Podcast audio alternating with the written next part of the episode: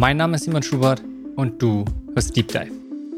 Erkunde mit meinen Gästen und mir, was es bedeutet, ein gutes Leben im 21. Jahrhundert zu führen.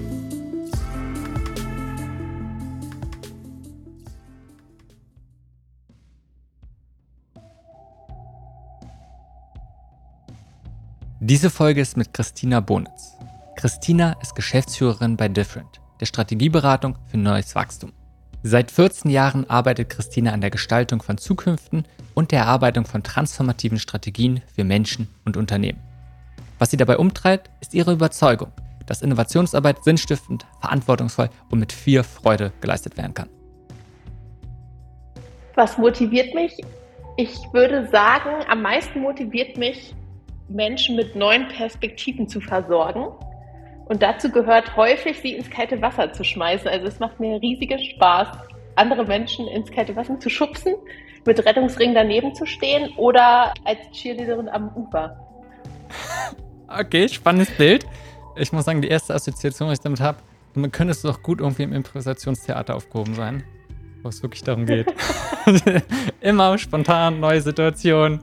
Ja, also ich, ich finde das gar nicht so eine absurde Vorstellung. Ich würde behaupten, dass jetzt so klassische Improvisationsübungen eigentlich auch ein ganz gutes Tool wären, um sich gut auf Beratungssituationen vorzubereiten, weil letztendlich glaube ich stark daran, dass man da mit standardisierten Antworten nicht weit kommt, weil man sich ja eigentlich auf jede mhm. Person, jeden Menschen neu einlassen muss, dann noch bei Themen, die sich ständig verändern und dann natürlich irgendwie auch in der kontextuellen Situation, mit der man da so erscheint. Von daher wäre es vielleicht schlau, wenn wir einfach unsere Impro-Künste noch ein bisschen hochdrehen.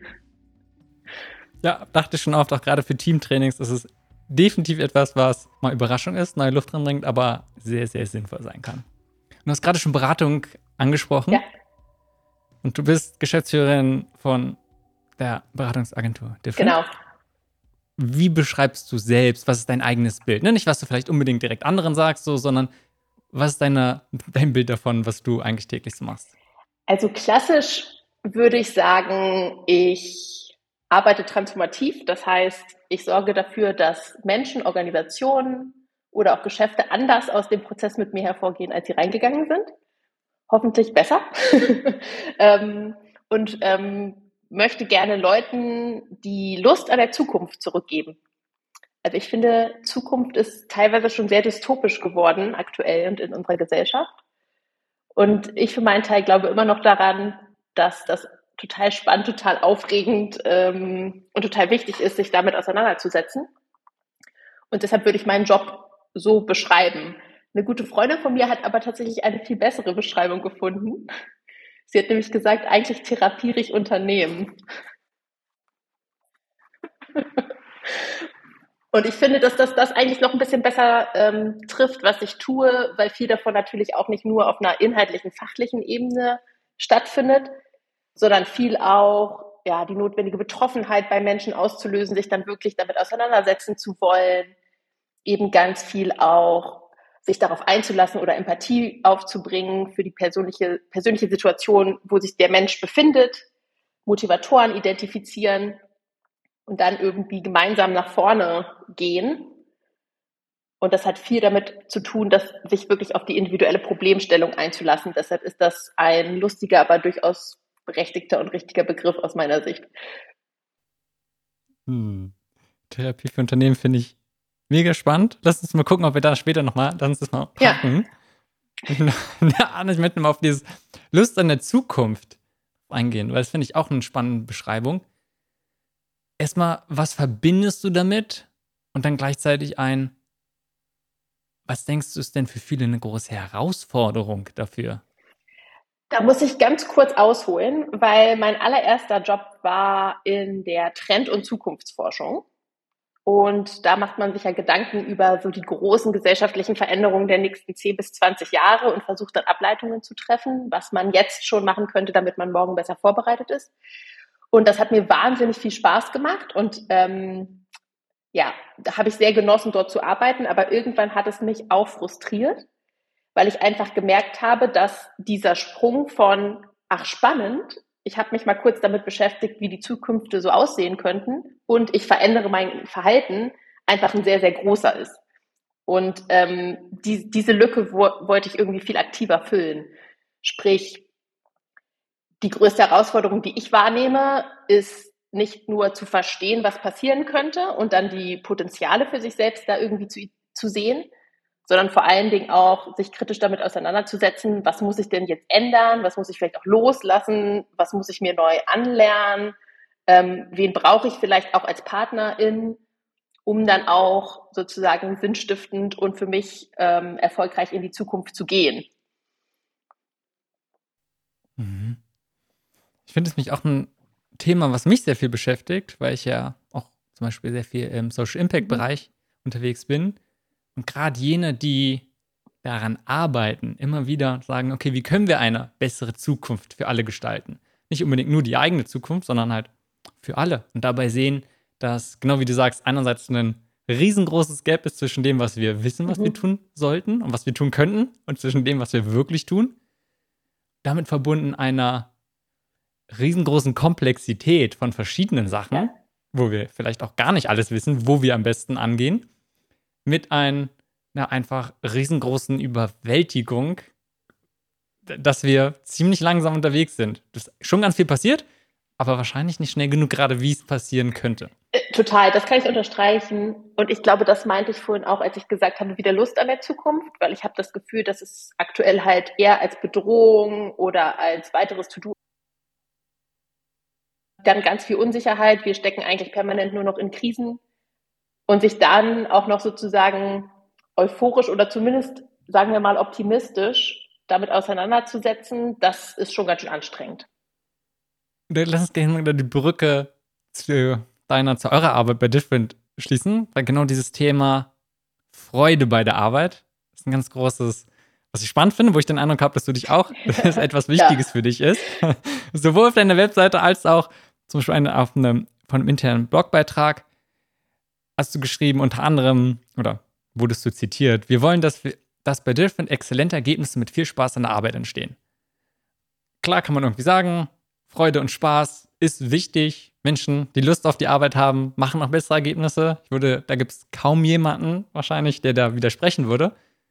Und trotzdem ist die Rolle, die Freude, die man da gibt, und zu gucken, wie kann man Rahmenbedingungen bei der Arbeit schaffen, damit Menschen mehr Freunde hat, damit sie Ergebnisse, bessere Ergebnisse haben und nicht ein, klar, lass uns auf bessere Ergebnisse fokussieren und hoffentlich haben sie dabei auch Spaß. Ist nichts, was unbedingt die meisten Unternehmen so eine große Bedeutung machen. Also, wie siehst du es? Was ist so deine Philosophie? Vielleicht aber auch deine Erfahrung in der Hinsicht? Also, wie man an dem Zitat schon merkt, für mich ist Spaß an der Arbeit und Qualität in der Arbeit halt untrennbar. Also in gewisser Weise schon auch eine Voraussetzung. Was viel damit zu tun hat, ist, dass ich glaube, gerade in Zeiten wie dieser, wenn wir mit den Herausforderungen ähm, bestückt sind, die wir gerade schon mal kurz angesprochen haben, dann müssen wir in gewisser Weise, und da, da fällt mir leider immer nur das englische Wort ein, we need to care. Also es muss irgendwie eine persönliche Betroffenheit stattfinden. Und lange Zeit in meiner Arbeitswelt habe ich eigentlich nur auf, bin ich nur auf Menschen getroffen, die, denen sehr, sehr viele Dinge egal waren. So, und ich glaube, wenn ich Spaß habe, sind mir Dinge einfach nicht egal. Ähm, und das ist für mich schon wichtig so. Und ich glaube stark daran, dass Organisationen Spaß nicht mehr nur als Nebengeschäft verstehen müssen, also irgendwie einen Kicker ins Büro stellen oder eine Runde Cola Light ausgeben für alle oder jetzt Rhabarbersaftschorle, was auch immer, ähm, sondern dass das in die Arbeit selbst fließen muss. Und dafür muss man sich natürlich schon viel intensiver auch mit den Menschen auseinandersetzen, die dann in so einer Organisation stattfinden. Und dann gerät man auch relativ schnell an den Punkt der Erkenntnis, dass man merkt, okay, was für den einen Spaß bedeutet oder für die einen Spaß bedeutet, ist vielleicht für eine andere Person was ganz anderes. Und da einfach die Freiräume zu schaffen und auch fast eher Dinge zuzulassen, so dass Menschen einen Arbeitsalltag gestalten können, in dem sie auch Spaß haben, das sehe ich als zentrale Voraussetzung für Menschen, die Organisationen gestalten. Mhm. Hast du da konkrete Strategien? Weil an sich ist es für mich so ja. High-Level, klar, geil. Und dann kommt der Arbeitsalltag und dann kommt ein Kundenauftrag, dann muss es doch schnell passieren und dann kommt eine Deadline. Oder dann kommen irgendwelche Prozesse im Weg, wo es dann vielleicht doch ein bisschen ätzend ist, sage ich mal. Also wie kann man dieses, so wie du sagst, nicht einfach nur mal sagen, okay, nebenbei, da ist ein Kickertisch oder irgendwas anderes, habt Spaß oder jetzt machen wir mal einen kleinen Workshop, wo wir das immer vorsetzen, sondern wie bringen wir das in die tägliche Arbeit? Ich finde auch sehr gut, habt Spaß. Jetzt habt doch endlich mal Spaß. Ja, also das, die Konkretisierung ist ja immer das Schwierige. Ne? Also ich glaube, es fängt ja schon bei, bei was super Banalem an wer kennt eigentlich die Leute, mit denen er oder sie arbeitet genau? Also das ist schon mal eine zentrale Frage. Wissen wir überhaupt, was die Menschen um uns herum wirklich können? Weil es gibt ja auch immer noch einen Unterschied zwischen Dingen, die ich gut kann und auch gerne mache, also die mir Spaß machen, und Dingen, die ich gut kann, die mir aber eigentlich gar keinen Spaß machen, und Dingen, für die ich irgendwie wahrgenommen werde, dass es die gut kann und sich damit mal auseinanderzusetzen, okay, was sind eigentlich Kompetenzen, aber was sind auch ja, Leidenschaften und äh, Passionen, die der Mensch mitbringt, die hier aber vielleicht noch gar nicht stattfinden, das ist eigentlich ein super einfacher Schritt, aber ich sehe sehr wenige Menschen, die den vollziehen, zumindest auch systemisch, also mal so gesamtorganisatorisch und die das dann auch transparent machen. Das war zum Beispiel eine spannende Sache, die wir Anfang des Jahres für uns mal praktiziert haben bei Different. Transparent zu machen, wer kann eigentlich was und wer hat Spaß an was.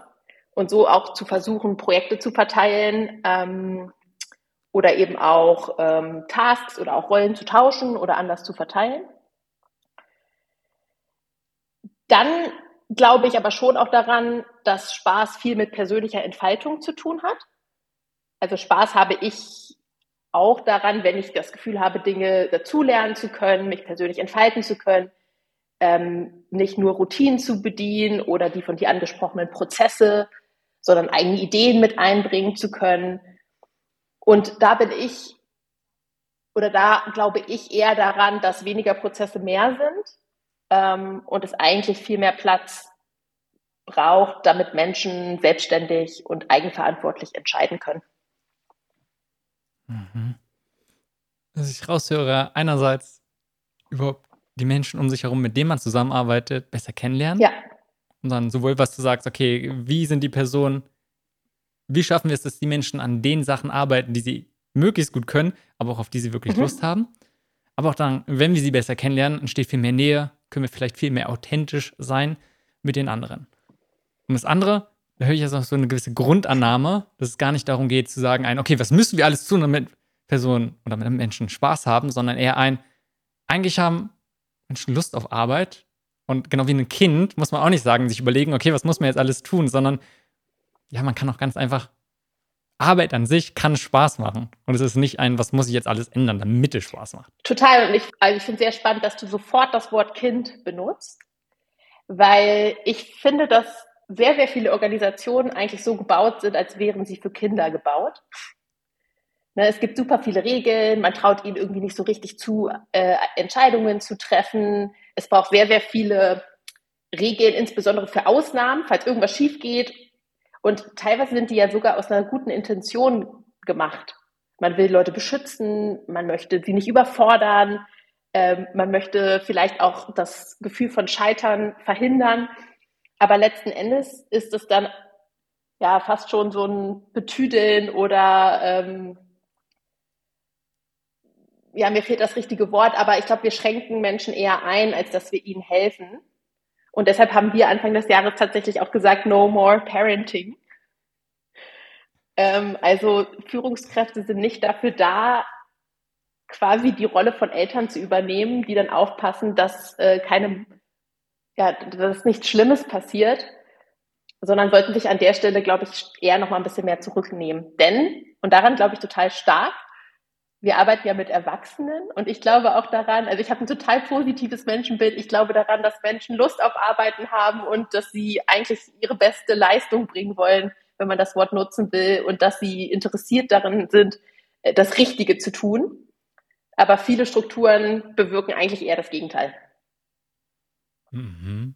Du hast gerade schon auch Führung genannt und so ein bisschen Menschen schützen. Und ich glaube, viel darum, geht es ja auch gerade, wenn wir sagen, Richtung New Leadership oder andere Modelle von wie kann Leadership sein. Und ein großer Punkt ist ja aber genau davon, Personen zu schützen von anderen, vor vielleicht gewissen Prozessen, Dynamiken, genauso aber auch manchmal vielleicht vor sich selbst. Gerade wenn es darum geht, um starke Überarbeitung.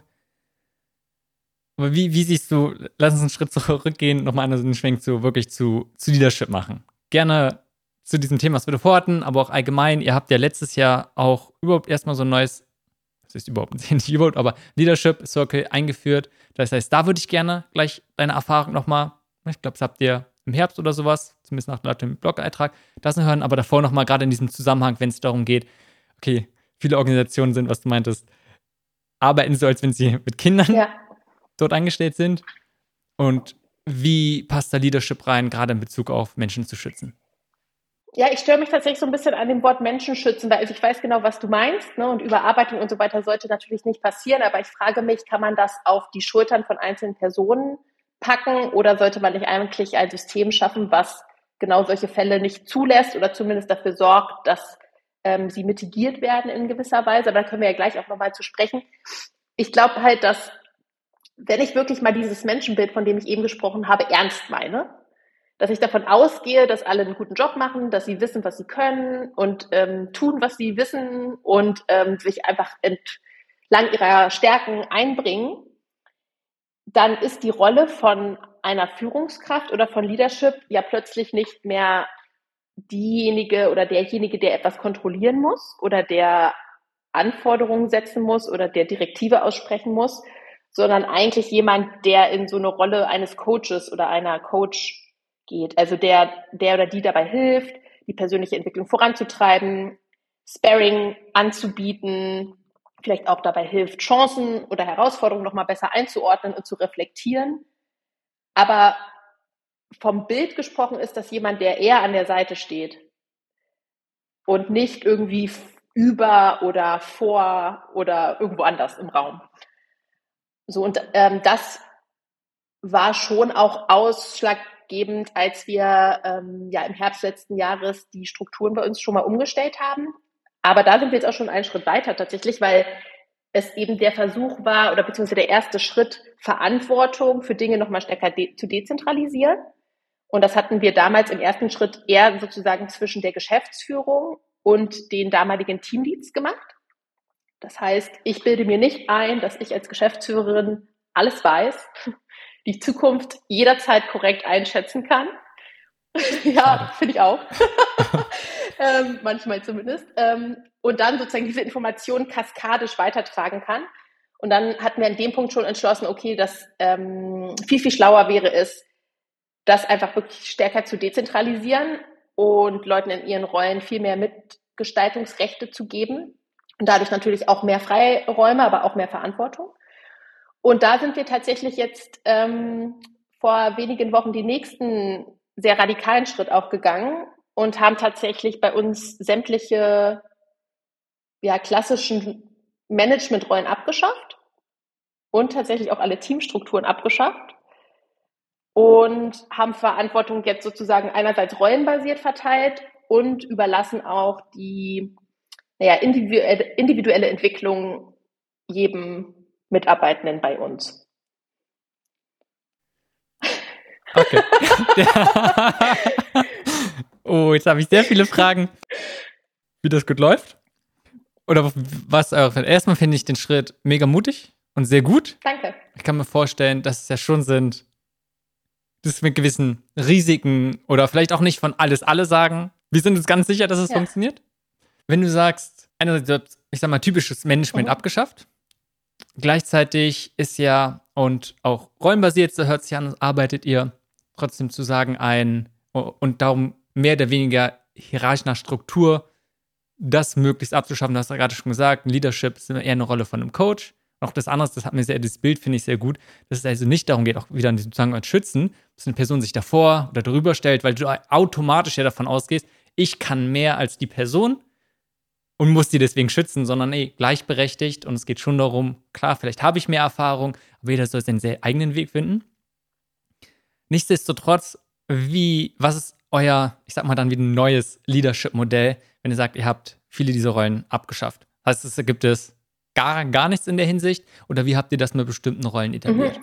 Also ich glaube, vorneweg muss man erstmal sagen, ich glaube, wir sind jetzt ke noch keine Organisation und werden das auch nicht sein, die gar keine Hierarchien hat, weil ich daran auch persönlich nicht glaube, sondern wir haben Hierarchie einfach anders interpretiert, nämlich als Erfahrungslevel, was man eventuell nochmal anders auch heben oder nutzen kann.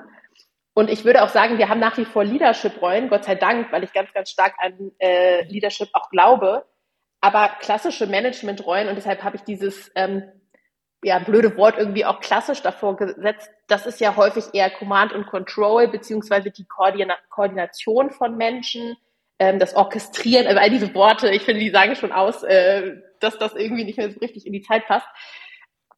Und diese Menschen sind ja auch häufig sehr, sehr erfahren in dem, was sie tun und kommen dann teilweise gar nicht mehr dazu, ihre eigentlichen Stärken wirklich auszuspielen, ne? nämlich fachliche Expertise oder ähm, super gutes Sparring und auch ähm, ja, Partnerschaften in Richtung Kunde, tolle neue Sachen sich auszudenken, die man sozusagen im Portfolio verorten kann. So, und dann haben wir einfach den Schritt gemacht zu überlegen, okay, welche Bedarfe haben wir denn eigentlich als Organisation, die wir stärken wollen oder beibehalten wollen?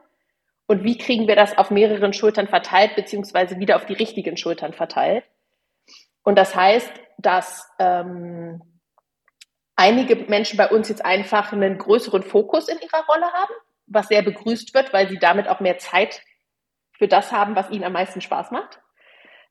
Und ähm, wir die wir viele der Aufgaben, die vorher in so einer klassischen Führungskraft lag, durch Eigenverantwortung oder Selbstführung lösen. Und das muss man natürlich dann unterstützen. Ne? Also das funktioniert ja jetzt nicht von einem Tag auf den anderen. Das ist eine Kompetenz, die man auch wieder erlernen muss, stärken muss, ausprobieren muss und so weiter. Und da haben wir jetzt eben Personen, die wirklich in so eine Coaching-Rolle gegangen sind und die eben genau diese Aufgaben übernehmen, die ich eben skizziert habe. Und ich glaube, bei dieser Diskussion ist immer wichtig, das sind eben auch Leute, die da Lust zu haben, das zu tun. Ja, also Führung darf, da bin ich mir sehr sicher, kein, keine Voraussetzung sein, um irgendwo Karriere machen zu dürfen. Und das gab es bei uns vorher schon nicht, aber das haben wir jetzt einfach noch etwas konsequenter umgesetzt als vorher. Und ich bin gespannt. Also ich kann noch nicht sagen, äh, ähm, ich kann noch keine ja, Erfolgsrezepte teilen, sondern wir sind jetzt auf dem Weg. Der fühlt sich sehr gut an. Ähm, wir kriegen viele positive Signale, aber wahrscheinlich müssten wir dann noch mal in einem Jahr oder so sprechen. mhm. Können wir noch mal kurz auf den Unterschied auf eingehen zwischen, also was ist anders, wenn ihr sagt davor, Leadership Circle. Ja. Und jetzt eher, eher noch mehr verteilt. Das heißt, es gibt Leute, die, ihr habt schon gesagt, Hierarchien im Sinne von, wer hat, es gibt einfach Menschen, die deutlich mhm. mehr Erfahrung haben und andere, die vielleicht erst in den Beruf einsteigen. Genauso aber auch gibt es einfach verschiedene Rollen, die sehr fachlich sind und dann vielleicht fachlich im Lead sind für einen bestimmten Bereich. Und genauso aber auch Coaching-Rollen, wo es eher darum geht, Prozesse zu begleiten, zu moderieren, vielleicht auch als Mediator zu wirken. Genau das hat so zwei verschiedene Ebenen. Also der Leadership Circle letztes Jahr wurde ja etabliert, um quasi die Anzahl an Menschen, die an der Organisation arbeiten, sagen wir immer so schön, also die die Organisation, die Prozesse, in denen wir alle tätig sind, mitgestalten, größer wird als nur die Geschäftsführung. So, und jetzt sind wir quasi konsequent den nächsten Schritt gegangen. Jetzt sind es nicht mehr nur die Menschen, die im Teamlead-Circle sitzen, sondern jetzt sind es letztendlich alle. Insbe äh, beziehungsweise diejenigen, die von Prozessen betroffen sind, dürfen diese auch gestalten. Also in normalen Organisationen ist es ja häufig so, dass du Menschen hast, die entscheiden und dann hast du sehr viele Menschen, die sind von diesen Entscheidungen betroffen. Und diese Differenzierung hat für uns einfach keinen Sinn mehr gemacht, ähm, sondern die haben wir jetzt quasi aufgelöst. Und das bedeutet natürlich jetzt nicht, dass alle alles machen oder wir so eine Basisdemokratie haben. Ich glaube, das wäre furchtbar. sondern dass es einfach sehr klar geregelt ist, wer darf was entscheiden ähm, wer ist für was zuständig, wer ist für was verantwortlich und das machen wir eben in ganz klaren Rollenprofilen transparent für alle, damit man sich eben auch verantwortlich halten kann für das Mandat, was man angenommen hat. Das ist so ein Punkt. Und der zweite Punkt oder die zweite Ebene ist, dass wir gesagt haben, naja, so klassische Teamstrukturen sind häufig auch sehr limitierend. Ähm, weil sie in gewisser Weise manchmal sogar die persönliche Entwicklung einengen, egal wie man Teams jetzt genau schneidet. Ne? Da gibt's ja auch tausend verschiedene Theorien, was ist jetzt irgendwie der richtige Teamschnitt. Und im Beratungsgeschäft, da wo wir tätig sind, ist es super wichtig, dass wir unsere Kompetenzen auch immer wieder hinterfragen und aufbauen, ausbauen und dazulernen. Und dementsprechend haben wir jetzt gesagt, okay, wir haben keine fixen Teamstrukturen mehr, wo Leute sozusagen einfach reingesteckt werden und dann sind sie dort erstmal drin. Und dann muss irgendwie ein Teamwechsel äh, stattfinden, wenn man da, wenn man sich anderweitig orientieren will.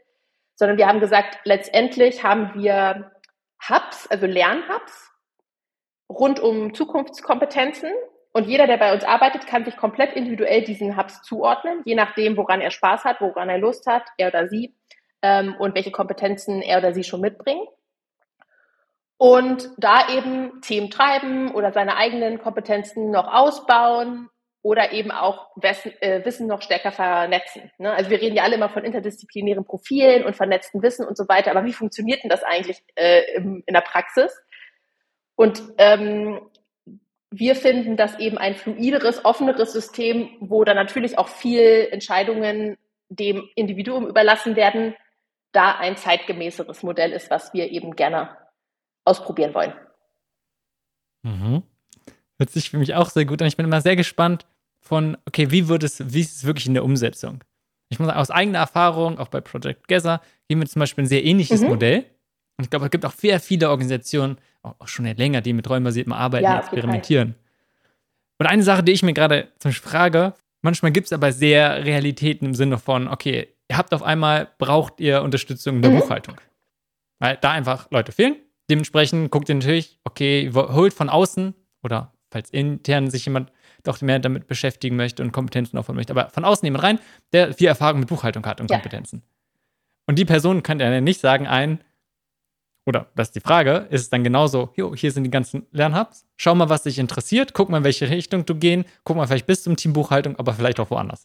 Warum nicht? Weil du willst ja schon ein, äh, total geht's, aber dann ist es ja schon die Gefahr, okay, ihr habt jetzt lange vielleicht einen Recruiting-Prozess gemacht, habt ihr jetzt eine Person geholt und dann geht ihr auf einmal in eine ganz andere Richtung, da ist ja der Bedarf bei der Buchhaltung immer noch da und wird nicht gelöst. Das stimmt. Und ich glaube, da kommen wir zu einem, zu der Grundvoraussetzung, wie so ein System überhaupt funktionieren kann oder auch nicht nämlich einem gewissen unternehmerischen Denken von den Menschen, die da stattfinden. Ne? Also ich glaube, es ist natürlich immer ein Abwägen zwischen individuellen Motiven und Zielen und Wünschen und ganz harten ja auch realistischen Unternehmensrealitäten, nämlich den Bedarfen unserer Kunden und Kundinnen und natürlich auch der, den Bedarfen der Organisation. Und ich glaube, dieses Abwägen und teilweise auch Verhandeln, ähm, das ist super wichtig, aber das kriegen Menschen eigentlich auch ganz gut hin, wenn man das als klare Erwartungshaltung formuliert. Und ähm, der Fall ist jetzt bei uns noch nicht eingetreten. Ich äh, mal gucken, was noch so passiert. Ne? Aber ich, ähm, die, die spannende Erkenntnis für uns war, nachdem wir diesen Zuordnungsprozess gemacht haben, dass da richtig smarte Sachen passiert sind. Also es sind total spannende Profile plötzlich entstanden. Zum Beispiel ResearcherInnen, die sich jetzt auch noch im Bereich Organisationsdesign äh, betätigen oder eben Menschen, die Nachhaltigkeitsmanagement sofort mit Business Design zusammendenken. Und so richtig absurde Geschichten hatten wir bislang noch nicht. Aber ich glaube, auch da wird man eine Lösung finden. Aber es ist natürlich klar, da will ich jetzt auch keinen Wünsch dir was äh, Eindruck äh, erwecken. Natürlich geht es im Endeffekt immer darum, dass diese Kompetenzen dann auch gut geeignet sind, um die Probleme unserer Kundinnen zu lösen. Und dieser Abgleich, der ist aber auch sozusagen, den machen wir kontinuierlich. Ist aber sehr wichtig, da hast du vollkommen recht. Mhm. Aber auch da wieder, was für mich heraussticht, ist einfach diese Grundannahme zu sagen, wir vertrauen allen Mitarbeitenden und wir denken, dass sie gut verantwortungsvoll umgehen ja. und auch ihre Probleme alleine lösen und wir müssen nicht als, jetzt sage ich mal wir, weniger im Sinn vom Management uns überlegen, wie könnten, was müssten wir alles machen, damit die wirklich so handeln, wie wir wollen. Total. Und ich meine, das klingt jetzt so, als hätte ich das alles schon so super gut drauf, aber das ist natürlich auch nicht der Fall. Man muss sich einfach hart umgewöhnen. Ne? Also das äh, Stichwort Unlearning ist real, kann man so sagen, weil ähm, du auch einfach anders ausgebildet wirst. Also mir fällt gerade noch mal viel, viel extremer auf, wie viel Tätigkeiten in so einer klassischen Managementrolle eigentlich nur dazu dienen, Dinge zu antizipieren, die schief gehen könnten und dann alle Eventualitäten zu durchdenken und irgendwie darauf vorbereitet zu sein. Und ich glaube, das ist nicht nur teilweise auch Zeitverschwendung, sondern das schafft man einfach nicht. Ne? Und ich glaube, dass ein pragmatischer Angang wäre, sich mit dem Problem oder mit manchen Problemen vielleicht auch erst dann zu beschäftigen, wenn die wirklich eintreten. Damit meine ich jetzt natürlich nicht die großen gesellschaftlichen Veränderungen unserer Zeit, das ist klar. Aber es einfach vielleicht auch mal darauf äh, ankommen zu lassen. Ne? Also jetzt genau zu sagen, wir warten einfach mal, wir vertrauen darauf, dass wir jetzt niemanden haben, der sich einfach komplett umorientiert. Und wenn das der Fall ist, finden wir eine Lösung. Scheint mir sehr sinnvoller Umgang. Im Prinzip ist es ja teilweise ein Aushandeln, wer was macht, wie wir gemeinsam arbeiten. Also dieses ganze Thema Kollaboration ja. kann, beziehungsweise ist ja eine große Herausforderung. Erstmal innerhalb einer Organisation und wenn du dann auch noch sagst, okay, du willst einen schön eng Kundenkontakt haben und eigentlich mit denen gemeinsam Sachen erarbeiten und dann ist es ja nicht so, dass es ein, zwei, sondern Dutzende von verschiedenen Projekten und Kunden gibt, die gleichzeitig sind und dann natürlich auch intern immer mehr wieder geguckt werden muss, okay, wie werden die Ressourcen, wie werden aber auch, wer arbeitet wo dran, mit wie viel seiner Kapazitäten. Also was dieses ganze große Thema Kollaboration ist jetzt mal meine Vermutung, dass sich da auch ein bisschen was geändert hat von euren Annahmen, beziehungsweise einfach, was sind da deine Erfahrungen, was funktioniert bei euch sehr gut und wo siehst du vielleicht auch noch Potenziale? Also generell ist es eben genauso wie du gesagt hast, wenn man an so vielen Stellen kollaborieren muss oder auch darf, ähm, ist es, glaube ich, umso wichtiger, dass die sozusagen starren Prozesse möglichst klein gehalten werden, damit man eben Raum hat, überhaupt Kollaboration auch leben zu können. Ne?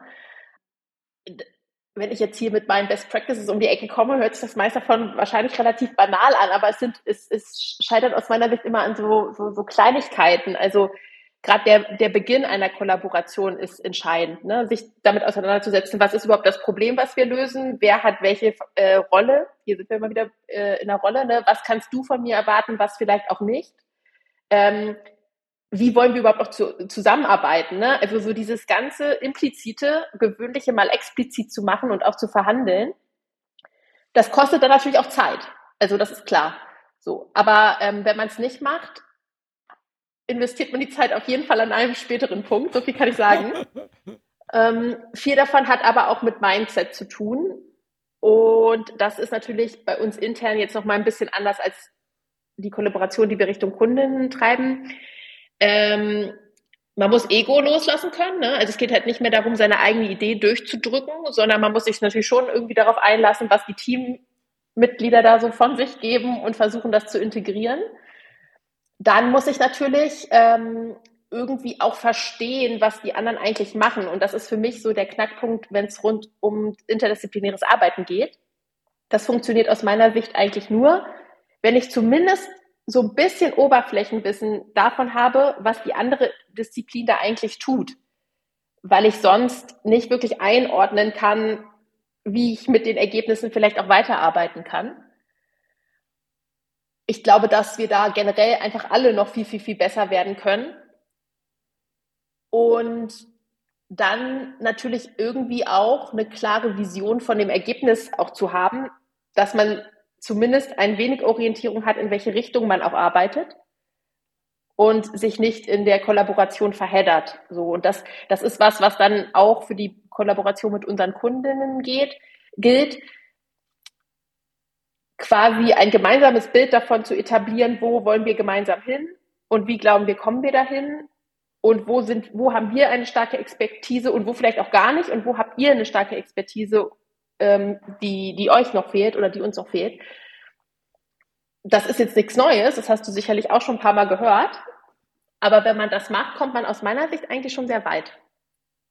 Und so wie du sagst, ganz oft sind es halt nicht die komplett neuen Sachen, die wir noch nie gehört haben, sondern ja, sie sind irgendwie scheinbar offensichtlich. Und auch da wieder ein, wissen wir sie oder tun wir sie? Ja, das, das darauf kommt es halt immer an. Und natürlich, das hast du vorhin auch ganz kurz erwähnt, wir sind natürlich gefangen im Operativen, sage ich jetzt mal. Ne? Also tausend Themen am Tag, unsere To-Do-Listen sind alle lang, unsere Kalender sind gefüllt. Ähm, asynchrones Arbeiten und Flexibilisierung von Arbeit ähm, hat ja jetzt auch nicht dazu geführt, dass man immer überall synchron sitzt. Ähm, und das sind natürlich Einflussfaktoren, die manche Dinge erschweren oder wo man sich dann immer noch mal stärker darauf zurückbesinnen muss, was muss ich jetzt eigentlich zu dem Zeitpunkt auch wissen und wie du sagst, tun und sich da immer gegenseitig dran zu erinnern. Ich glaube, das ist wichtig. Mhm. Finde ich auch einen wichtigen Punkt, sagen, sich gegenseitig erinnern, sich gegenseitig unterstützen bei solchen Sachen. Du hast an mehreren Sachen, du hast erstmal auch gesagt, zum Beispiel Unterscheidung auch mal so, ne?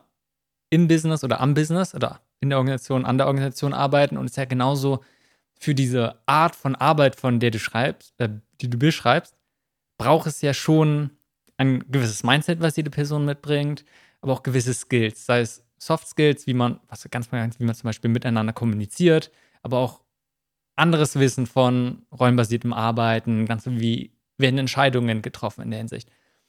Und auch dort kann ich mir vorstellen, dass es eine große Herausforderung ist, immer einen, ja, irgendwie probieren, eine Balance zu finden von, okay, wie viel investieren wir jetzt in die Fähigkeiten, die Entwicklung auf ne, individueller Ebene, auf Teamebene, also in genau diese persönliche Entwicklung mit, wie, wie, wie einfach man am besten zusammenarbeitet und auf der anderen Seite müssen wir auch irgendwie die Arbeit tun. Und das kann ja auch nicht zurückbleiben. Wenn ich sage, okay, ich fokussiere mich nur auf die Arbeit, dann wird wahrscheinlich langfristig die Zusammenarbeit ein weniger gut klappen. Aber wenn ich sage, ich übergehe in die andere Richtung sehr, sehr, sehr, sehr stark, dann, okay, kommt am Ende nichts wirklich bei rum. Und das ist dann auch nicht unbedingt optimal. Nee, auf jeden Fall. Also wie machst du dieses Gleichgewicht? Also ich glaube, man darf einfach gar nicht zu einer Organisation werden, die sich dann nur noch um sich selbst dreht. Ne? Also das wäre, glaube ich, fatal. Also von daher kann man bei uns schon ganz klar sagen, der äh, Fokus ist Kunde und Kundin, weil das ja auch der Grund ist, weshalb wir alle BeraterInnen geworden sind. Ich glaube aber, dass man den Weg zwischen Lernen und Arbeiten sozusagen, jetzt sehr verkürzt gesagt, verkürzen kann. Und das haben wir mit unserem Modell eben genau versucht, weil häufig ist es ja so, ich mache meinen Job und berate, sag ich jetzt mal. Und dann werde ich einmal im Jahr zu einer Fortbildung geschickt und da wird mir dann das neue Wissen an die Hand gegeben und dann soll ich halt irgendwie das in meinen Alltag integrieren. Und das ist natürlich wahnsinnig schwer. Und ähm, wenn ich aber sage, na ja, jede Woche nehme ich mir ein paar Stunden, ist jetzt vollkommen egal, wie viele es sind, nehmen wir mal drei bis vier, die ich mit Gleichgesinnten nutze, um neues Wissen zu kontextualisieren, mich auszutauschen, Erfahrungen ähm, zu teilen und mir direkt zu überlegen, okay, was hat eigentlich dieses neue Wissen oder die neue Entwicklung mit unserem Beratungsgeschäft zu tun und wie können wir das auch ausprobieren? Das halte ich für einen viel niedrigschwelligeren und auch produktiveren Ansatz. Denn sonst ist man auch relativ schnell abgehängt, muss man ganz klar sagen. Und auch da kommt mir sofort das Bild von, okay, ist es einfach zu sagen, lass uns alle 10, 20 Prozent, wie viel auch immer, unserer Zeit nehmen, um zu lernen. Und dann kommen trotzdem die ganzen Aufträge und ich habe die ganzen Projekte und dann kommt eine Deadline. Und ich habe sowieso schon eine Herausforderung, meine Arbeitszeit einzuhalten und nicht zu viel arbeiten. Ja. Kann ich mir vorstellen, dass dieses, okay, jetzt lerne ich schnell mal runterfällt. Hast du die Erfahrung auch gemacht? Ähm, auf jeden Fall. Und jetzt kommen wir, glaube ich, auch nochmal zu einem wichtigen Punkt, weil letztendlich haben wir alle ja nur acht Stunden am Tag maximal, wenn ich äh, 40 Stunden in der Woche arbeite. Ne? Und da muss ich, glaube ich, einfach priorisieren. Und einfach priorisieren, das funktioniert schon mal eh nicht. Und da kann man sich jetzt entscheiden, möchte ich diese zwei Stunden in der Woche, über die wir gerade gesprochen haben, möchte ich die investieren in ein Koordinationsmeeting im Team, wo, wo Leute Projektupdates teilen und wir ähm, Prozesse besprechen oder möchte ich diese zwei Stunden in Lernen investieren? Und das ist die Entscheidung, die wir, und damit will ich gar nicht sagen, dass das alle jetzt so machen sollen, sondern die wir ganz individuell so getroffen haben. Wohl wissend, dass man nicht immer noch mehr To-Dos und noch mehr Aufgaben und noch mehr Erwartungshaltung einfach oben drauf packen kann, sondern ich glaube, viel davon hat viel mehr mit Loslassen zu tun oder auch weglassen. Und da kann man sich ja auch tolle Hilfe und Support von technologischer, äh, ja, also von Technologie holen. Ich muss ja nicht mehr in einem Raum sitzen und Dinge besprechen, um informiert zu sein, um zu wissen, wer was macht. Und ich glaube, das ist zum Beispiel ein sehr smarter Einsatz von Technologie. Was ich jetzt gerade wieder damit verbinde, ist, wenn du sagst die Herausforderung von asynchroner mhm. Zusammenarbeit. Aber was ja auch ein Punkt ist, okay, wie können wir Kommunikation, wie können wir Zusammenarbeit möglichst effektiv machen? Und auf der gleichzeitig, wir haben über Freude zum Beispiel gesprochen, geht es ja auch darum, ein, wie kann man Nähe zwischen Personen haben? Wie können wir Menschlichkeit in die Arbeit reinbringen, beziehungsweise auch einfach genug Raum dafür schaffen? Wir müssen ja nicht mal unbedingt was aktiv dafür tun. Das heißt, dort, wenn wir sagen, manchmal ein scheinbar uneffizientes Meeting, sagen, okay, das wird gestrichen, wir probieren alle Sachen, die nicht effizient sind, rauszunehmen und sagen, wir probieren, okay, das muss jetzt möglichst diese zwei Stunden effizient genommen werden zum Lernen. Kann ja auch schnell die Gefahr werden, dass dann alles, der Kalender ist komplett voll, jede Minute durch gedacht und am Ende dann etwas ganz anderes verloren geht. Weißt ja. du, so eine gewisse Qualität von Leichtigkeit, von Menschlichkeit, von miteinander Sachen machen zu können. Auf jeden Fall. Deshalb ist Effizienz an vielen Stellen auch einfach vollkommen verkehrt. ähm, und auch nicht zielgerichtet. Also ich, ich glaube, also in meiner Philosophie geht es wirklich immer darum, an den richtigen Sachen einzusparen, um mehr Zeit für das Wesentliche zu haben und mit meinen Kolleginnen abzuhängen auch mal oder an der Kaffeemaschine was zu trinken oder meinetwegen Virtual Coffee, wobei ich tatsächlich dann den realen doch auch präferiere, ist super wichtig. So, und äh, da, da bin ich die Letzte, die irgendwie sagen würde, lasst uns unseren Kalender optimieren und noch mehr Meetings und noch mehr Abstimmungen da irgendwie reinpressen. Ähm, damit ist uns nicht geholfen. Und ich glaube auch, dass, wenn wir jetzt wieder den äh, Kreis zu Spaß schließen, scheint unser Motto heute zu sein, da ist schon wahnsinnig viel Spaß auch in Corona flöten gegangen. Ne? Also und da habe ich das Gefühl, dass das nicht nur mich persönlich betrifft, sondern auch viele, mit denen ich mich ausgetauscht habe, ist, dass genau dieses Zwischenmenschliche einfach verloren gegangen ist, diese Zukunftsbegeg äh, Zukunft, diese Zufallsbegegnungen, ähm, dieses eben nicht abgestimmte oder geplante oder auch abgemachte, so dem Bedürfnis, was ich in dem Moment einfach habe, nachzugehen mit den Leuten, die da gerade zufällig in der Nähe stehen das konnte auch kein, ähm, ja, kein Teams- oder Zoom-Check-In kompensieren. So. Und deshalb glaube ich, dass das auf jeden Fall super notwendiger Teil von Arbeit sein und auch bleiben sollte.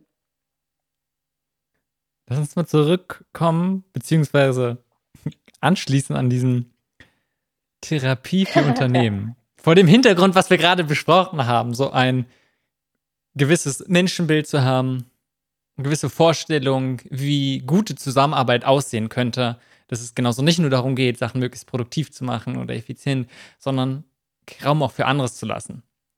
Und dann, ich stelle mir mal vor, du hast gewisse, oder ihr auch, sag ich mal, bei Different, einen großen Handlungsspielraum, wie ihr eure Arbeit gestaltet.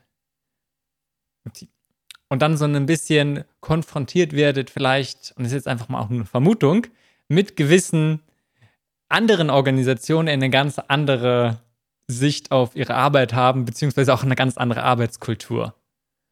Das heißt, was ist dort deine Erfahrung, dein Ansatz, auch gerade wenn du sagst, du so ein bisschen, du siehst Teil deiner Arbeit als Therapie für Unternehmer?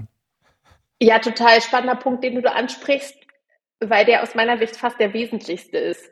Also ich kann nicht sagen, dass alle Organisationen, für die wir arbeiten oder mit denen wir arbeiten, so sind, wie wir sind. Ne? Das ist ja irgendwie klar.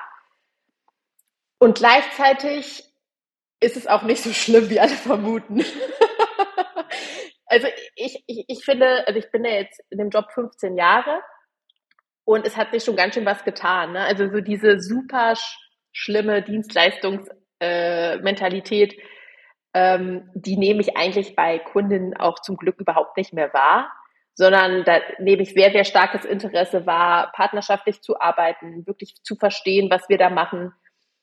Ähm, fast schon eher in das andere Extrem pendelnd, Dinge gemeinschaftlich kollaborativ erarbeiten zu wollen und nicht mehr, ich gebe dir einen Auftrag, ihr arbeitet das irgendwie in der Blackbox oder bei euch zu Hause im Büro und kommt dann irgendwann wieder, sondern da wird schon sehr viel Transparenz und Involvement eingefordert, was ich auch richtig finde, aber wo man natürlich auch genauso wieder gucken muss, wie kann man diese Kollaboration jetzt effektiv gestalten. Ähm, ich persönlich oder auch meine Kolleginnen und du ja auch, also alle, die sozusagen in gewisser Weise auch an Organisation arbeiten, haben ja aber schon auch den Wunsch und die Hoffnung und sehen das irgendwie als Ambition, Organisation, auch andere Organisationen zu verbessern. So. Und ich persönlich, das ist so, ich als Mensch, ich habe halt voll das Glaubwürdigkeitsding. Ne? Also ich möchte immer, wenn ich andere Leute berate, möchte ich das doch selber richtig machen. So. Und deshalb finde ich das gar nicht schlimm, dass es da eine Lücke gibt oder eine, einen Unterschied zwischen dem, wie wir arbeiten und dem, wie unsere Kundinnen arbeiten, sondern daraus entstehen eigentlich total spannende Gespräche. So. Und Reflexion und vielleicht auch Inspiration oder Impulse, dass unsere Kundinnen mal was ändern, ähm, wenn es für sie richtig erscheint. Ähm, und das, das ist mir schon total wichtig, ne? dass man nicht nur Dinge irgendwie besser weiß, sondern halt auch selbst besser macht und dann auch aus einem eigenen Erfahrungsschatz heraus beraten kann und nicht nur, weil man irgendeine Organisationstheorie vor ein paar Monaten mal in einem Lehrbuch für sich durchgeholt hat. Und das ist schon auch spannend, weil viele unserer Kunden sehr offen und neugierig sind, wenn sie so hören, was wir da machen. Und es ist teilweise natürlich dann schon die Erkenntnis, okay, das würde bei uns niemals funktionieren und da sind wir noch nicht oder es geht ja auch gar nicht. Aber so kleine Interventionen oder auch so kleine Veränderungen, die lassen sich schon recht schnell herstellen, ohne dass man direkt die gesamte Struktur ändern muss. Mhm. Hast du Sachen dort, die sich für dich besonders bewährt haben? Sowohl vielleicht bei euch selbst, aber natürlich auch mit der Arbeit mit anderen externen? Ja, da kommt vielleicht auch diese Therapiemetapher her. Ne? Also wirklich auch mal zu verstehen, was will der andere Mensch eigentlich? Also ich glaube, gerade im Beratungsgeschäft verzieht man sich ja häufig auf diese professionelle Ebene. Ne? Also es gibt irgendwie ein Problem, was es zu lösen gibt, dann wird es in einen Auftrag gepackt und den soll man natürlich dann in bester Qualität oder bestmöglich lösen so. Aber häufig hat das ja auch eher was damit zu tun, was erhofft sich der Mensch hinter dem Auftrag eigentlich davon, was sind vielleicht auch seine oder ihre Bedürfnisse, was sind vielleicht auch Ängste oder auch Hoffnungen oder äh, vergangenen Erlebnisse, die diese Ängste vielleicht auch noch befeuern oder schüren. Und da hat es sich für mich bewährt, diese Seite sozusagen nicht einfach zu ignorieren oder auszublenden und aufs Beste zu hoffen, sondern tatsächlich Dinge dann, soweit das eben von beiden Seiten passt, auch anzusprechen und zu verstehen, um besser darauf reagieren zu können. Also ich dachte sehr, sehr lange Zeit in meinem Leben, dass um eine gute Beraterin zu sein, ähm, sozusagen ich Fach, also die Fachlichkeit am allerwichtigsten ist. Also möglichst die beste und schlauste und die innovativste Lösung zu präsentieren. Und das ist sicherlich Voraussetzung, um das auch machen zu können. Aber darum geht es eigentlich am wenigsten aus meiner Sicht. Ähm, weil die schlauste PowerPoint-Präsentation nützt dir gar nichts, wenn das Gegenüber nichts damit anfangen kann, wenn das für sie nicht kontextualisiert ist, wenn sie es nicht versteht und ähm, wenn das sozusagen einfach ja, also wenn es einfach nicht passt, so und das war schon ein Aha-Moment, äh, der auch ein bisschen gebraucht hat, muss ich ehrlicherweise sagen, weil man ja eigentlich auch immer so darauf vorbereitet wird, ja, fachliche Exzellenz und wie gesagt, möglichst, möglichst schlau und eloquent wirken. mhm.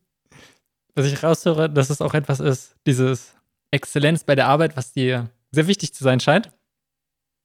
Und gerade dort, du hast ja gesagt, ne, 15 Jahre im Bereich, haben sich deine Rollen ja schon stark verändert. Allerdings. Und so ein bisschen auch, womit vielleicht andere, aber vielleicht auch du selbst, was du siehst, okay, wann bist du erfolgreich in deiner Arbeit?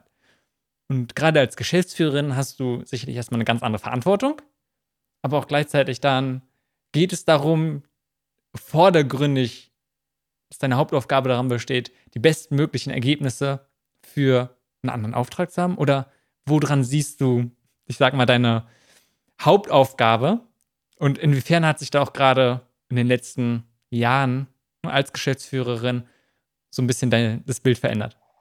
Ähm, also ich glaube, so wie jede andere Person, die von einer fachlich operativen Rolle in eine führende wechselt, ist da erstmal der erste große Change, dass es nicht mehr um seine eigene persönliche Exzellenz geht, sondern eben um die Exzellenz oder die Freude am Arbeiten eines gesamten Teams oder einer gesamten Organisation. Und dementsprechend ändern sich natürlich auch einerseits die Erfolgsmesser als auch die, ähm, die Aufgaben. es kommt halt immer darauf an, was ist Erfolg für mich persönlich, ja? Also was würde ich jetzt sagen, ist meine Definition von Erfolg abseits von den finanziellen Kennzahlen, die wir so alle kennen. Und da würde ich sagen, Bedeutung tatsächlich. Also ich habe Spaß daran oder was mich antreibt, ist Bedeutung für Menschen zu maximieren. Und das hat viel damit zu tun, was ich natürlich auch fachlich tue. Ne? Also das muss bedeutsam sein, es muss Menschen oder Organisationen zum Besseren verändern. Das kann man aber auch anwenden auf einfache Meetings. Ähm, man kann auch 15 Meetings haben, aber die lösen gar nichts aus. Oder man kann eins haben, wo alle rausgehen und sagen, okay, wow, das, da habe ich jetzt irgendwie was mitgenommen oder das hat irgendwas mit mir gemacht. So und das war mir schon immer am wichtigsten und ähm, das ist auch nach wie vor sozusagen meine persönliche Definition von dem, was ich machen will. Und ich war immer dann erfolgreich, wenn ich in Systemen unterwegs war, die eine ähnliche Definition hatten. Und ich war sehr unglücklich in Organisationen, wenn es um fundamental andere Sachen ging. Das heißt, sinnvolle Momente oder auch generell ihr Sinn fördern für andere Menschen. Du hast gesagt, maximieren. Das finde ich spannend. Wirklich komplett offene Frage ein. Hast du das Gefühl, dass es sinnvoll ist, Sachen wirklich probieren zu maximieren oder es oft gerade in dem Streben dahin, Sachen zu maximieren, dass es das schon so einen negativen Beigeschmack gibt, beziehungsweise auch entgegenwirkt. Ein anderer Punkt wäre zu sagen, ein, nicht nur finanzielle Sachen, sondern zum Beispiel Impact. Wir wollen die größtmögliche Wirkung für eine Gemeinschaft haben. Und genau dieser ständige, mhm. dieser wirklich Streben auf Maximierung, denkst du, das ist grundsätzlich Positives? Nee, würde ich sofort unterschreiben, was du sagst. Also ich glaube, dieses größtmögliche ist das, was ich meinte. Falsches Wort benutzt. Also maximieren ist nicht gut. Auf der anderen Seite, ähm, wie würdest du das in ein Verb übersetzen? Das also sozusagen größtmögliche rausholen bei der beim Respektieren der natürlichen Grenzen. Das wäre jetzt die umschriebene Variante. das ist gut formuliert. Ich glaube, ich hätte jetzt gerade keinen auf die Stelle so ein gutes Wort gefunden. Ich glaube, auch dort wieder wichtig ein, was man damit unhinterfragt einfach auch verbindet. Und an sich zu sagen, okay, wir wollen das in gesunden Grenzen maximieren, glaube ich, völlig in Ordnung. Aber gleichzeitig, wie bei allen Sachen, das Gefahr, die Gefahr, wenn man einfach nur Sachen tut, ohne sich immer mal wieder stellt, okay, was tue ich, worum geht es eigentlich wirklich? Ja, das stimmt total. Danke für den Hinweis. Ich, ich werde das mal überdenken in meinem Vokabular. Wenn ich ein gutes Wort gefunden habe, schreibe ich dir doch mal. oh, sehr gerne. Lass uns mal ein bisschen umschwenken. Und zwar, wir haben jetzt viel über andere und über Zusammenarbeit gesprochen. Und sind immer so ein bisschen auch schon gerade maximieren, Effektivität, worum geht's? Also ganz so ein bisschen, ich nenne es mal Thema Selbstmanagement. Und auch dort habe ich den Eindruck, dass du auch eine gewisse Entwicklung durchgemacht hast. Wie jeder wahrscheinlich, der irgendwie berufstätig gerade irgendwie Wissensarbeit viel macht. Was mich sehr interessieren würde, so deine Einstellung zu dem Thema beschäftigt sein. Ja. Auch dort, meine Vermutung, ich war nie in Beratungsbranche, aber generell in Agentur, gibt es schon gewisse Vorteile, von denen ich nicht ganz losgelöst bin oder auch von denen ich einfach von anderen gehört habe. Aber ganz allgemein auch, glaube ich, ist es ein großes Thema. Also was ist dort so dein persönlicher Take und gerne aber auch, okay, wie probiert du deine gewisse Kultur bei Different zu etablieren? Ja, also das ist, glaube ich, so ein Evergreen.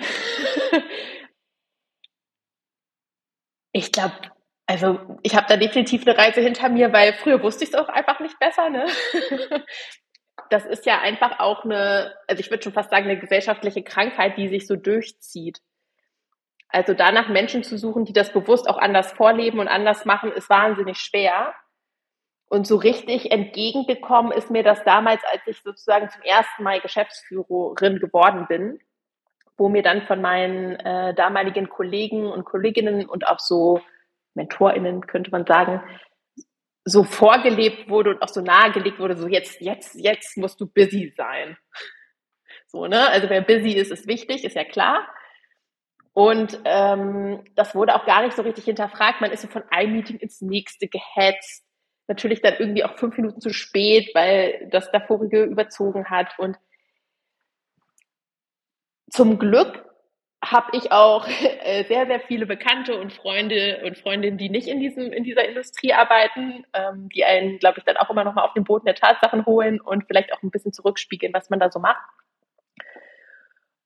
Und das, wenn man das so von, also wenn man sich auf die Außenlinie mal stellt und das beobachtet, dann wird das ja unfassbar witzig auch, ne? Also man fragt sich so ein bisschen, okay, wow, wie kann man das eigentlich ernsthaft durchziehen?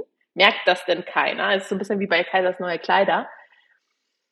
Und da habe ich dann für mich irgendwann so einen Cut gemacht, weil da kommt, da kommen ja auch keine guten Sachen bei raus. Also wenn du den ganzen Tag von morgen bis abends eigentlich nur von einem Termin in den nächsten hetzt ähm, und so ähm, dann leidet ja nicht nur die Beziehung zu den Menschen, sondern einfach auch ähm, dein Denkvermögen und ähm, alles, was damit zusammenhängt. Und sich dann aber auch bewusst einen anderen Lebensentwurf oder ein anderes Modell zu überlegen und dann umzusetzen und das durchzuziehen, das ist dann auch gar nicht mal so einfach und hat auch lange gedauert, bis ich das für mich so rausbalanciert hatte, wie das funktionieren kann. Und jetzt in meiner aktuellen persönlichen Situation muss ich sagen, bin ich einfach extrem gut darin, auch Nein zu sagen zu Terminen beispielsweise.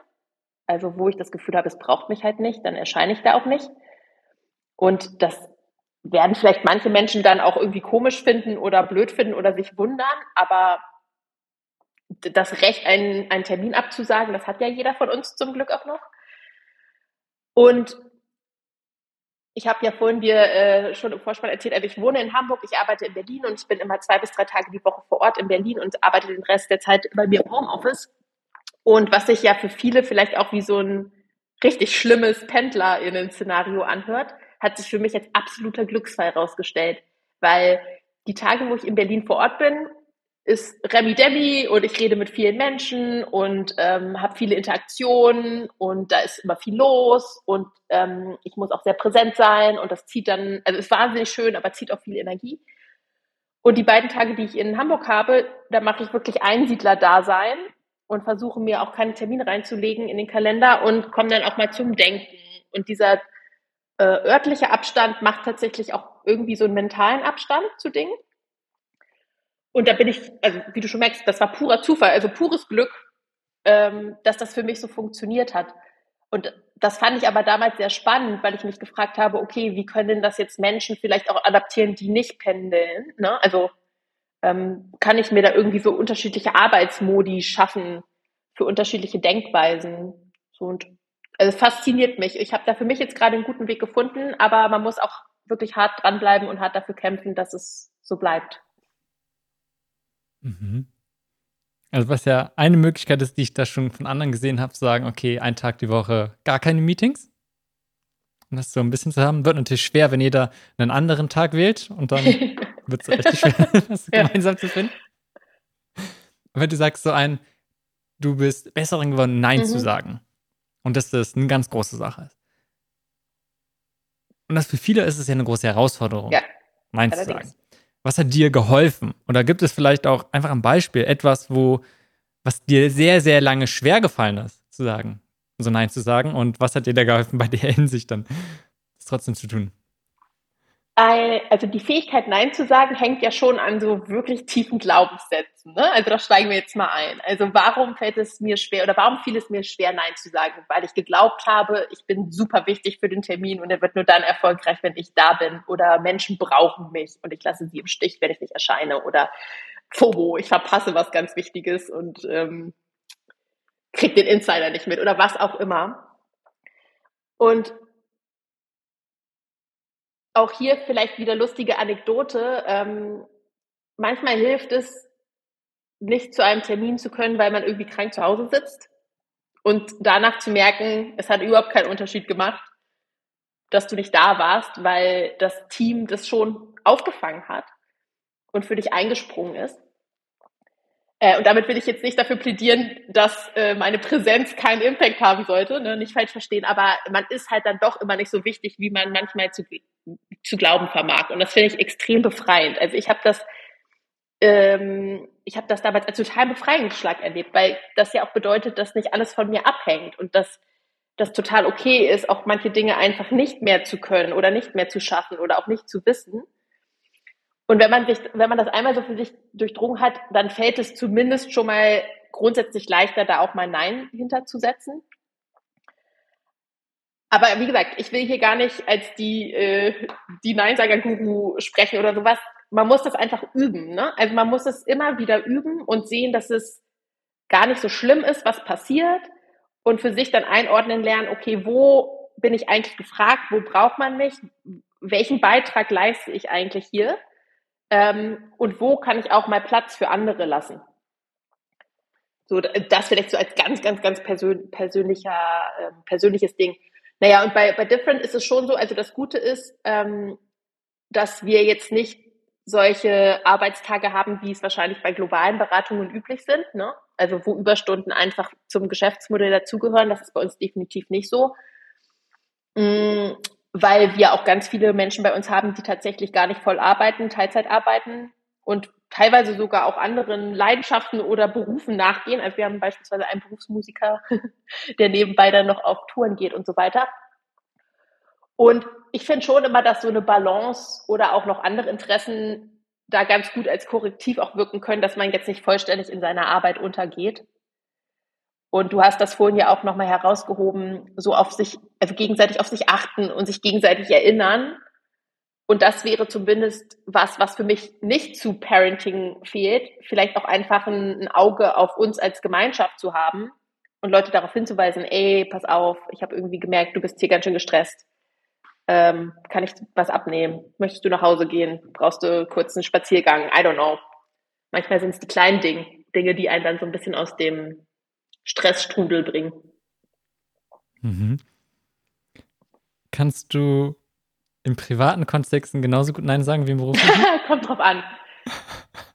Also, wir, also so Freundschaften sind, haben einen wahnsinnigen Stellenwert in meinem Leben. Hm. Und jetzt zu meinem besten Freund in Nein zu sagen, fällt mir schon sehr, sehr, sehr, sehr schwer. Ist lustig, wie sich manche Sachen nach Kontext ändern. Ja. Aber was ich zum Beispiel nicht mehr mache, und das war auch ein Prozess, ist, ähm, ich sage auch kurzfristig Verabredungen ab. Jetzt kann ich hier ja mal kurz äh, in der Öffentlichkeit auch spoilern, wenn mir einfach nicht danach ist, also wenn ich wirklich die Energie nicht mehr habe, dann sage ich tatsächlich auch mal Verabredungen ab. Und das hätte ich früher nie gemacht, weil ne, man hat ja ein Commitment abgegeben und naja, all die, all die Gedanken, die da mitzählen. So. Hm. Äh, erstmal auch da wieder gut, dass du das einfach so was heißt öffentlich, aber auch einfach sagst, ne, dafür stehen. Ja. Und auch dort finde ich mich auch eine gute Sache zu sagen, ein, wie, natürlich setzen wir jetzt davon aus, man geht nicht leichtfertig damit um und es wird nicht zur Gewohnheit und macht es einfach ständig. Aber zu sagen, ein, okay, ich möchte genauso auch in persönlichen Kontexten mich nicht komplett überwinden und wenn ein Tag extrem anstrengend war und ich habe keine Energie, auch einfach beim anderen, gerade bei einer Freundschaft zu akzeptieren, sagst du, was gehört dazu? Und es ist okay und ich nehme es nicht persönlich, nur weil du mir jetzt mich zum Beispiel einfach versetzt. Finde ich total gut, einfach vom Umgang. Auch da wieder ist es für mich so, was, was wir wieder zu damit umgehen und Vertrauen gewisser haben und sagen, okay, Menschen treffen gute Entscheidungen und gehen wertschätzend miteinander um. Auf jeden Fall. Und es ist auch einfach so, man hat einfach nur begrenzt Energie, ne? Also Kalendermanagement oder Terminmanagement hat aus meiner Sicht eher was mit Energiemanagement zu tun weil in welcher Verfassung würde ich sonst da auftreten? also damit kann man dann auch nichts irgendwie anfangen. Und was ich schon abgefahren finde, ist, und das hat sich für mich tatsächlich seit Corona nochmal ähm, merkbar verstärkt, ist quasi, naja, wie soll ich das nennen? Also der emotional working load, den ich so trage. Also das emotionale Abpuffern von Bedürfnissen meiner Kolleginnen, ähm, auf die Launen einzugehen, die zu respektieren. Ähm, ich finde, es gibt eine größere Offenheit, auch private Probleme im beruflichen Kontext transparent zu machen und auch dorthin zu tragen, was nicht weiter verwunderlich ist, weil wir Jahre vorher total toll und stolz propagiert haben, dass man jetzt als Full Human oder Bring Your Whole Self to Work und dann haben wir uns alle gewundert, was dann passiert, wenn Menschen das plötzlich machen. Und das ist schon auch nicht zu unterschätzen, ne? Und das lässt sich natürlich einfach überhaupt nicht quantifizieren. Also ich kann ja nicht am Ende des Tages irgendwie gucken, oh wow, ich habe 15 Slides gebaut oder wow, ich habe 50 E-Mails beantwortet oder was was ich, sondern das ist einfach Arbeit, die man nicht sieht. Also ähnlich wie Mental Load im privaten Kontext gibt es das definitiv auch bei der Arbeit. Und da muss man einen Weg finden, wie man das gehandelt bekommt. Sonst, also gerade in einer Führungsposition hat man, glaube ich, sonst recht schnell auch Probleme. Es gibt mehrere Sachen, die ich spannend finde. Erstmal dieses Thema auch Energiemanagement, sicherlich einer der großen Sachen. Klar, irgendwie Zeitmanagement ist wichtig, aber so wie du sagst, ein bringt nichts, wenn ich Zeit habe und absolut keine Energie und aus dem letzten Loch pfeife. Und was ich fast noch interessanter finde, genau dieses, wir sagen, wir wollen, und es passt ja sehr gut zu dem, was, was worüber wir davor gesprochen haben, dass Menschen nicht mit irgendeiner Maske zur Arbeit kommen, sondern eigentlich als Person. Und klar gehört damit auch irgendwie, dass es private Probleme gibt, Herausforderungen. Und zu sagen, oh, die bleiben komplett zu Hause, passt irgendwie nicht ganz zu diesem Menschenbild oder zu diesem Bild, wie Arbeit sein könnte.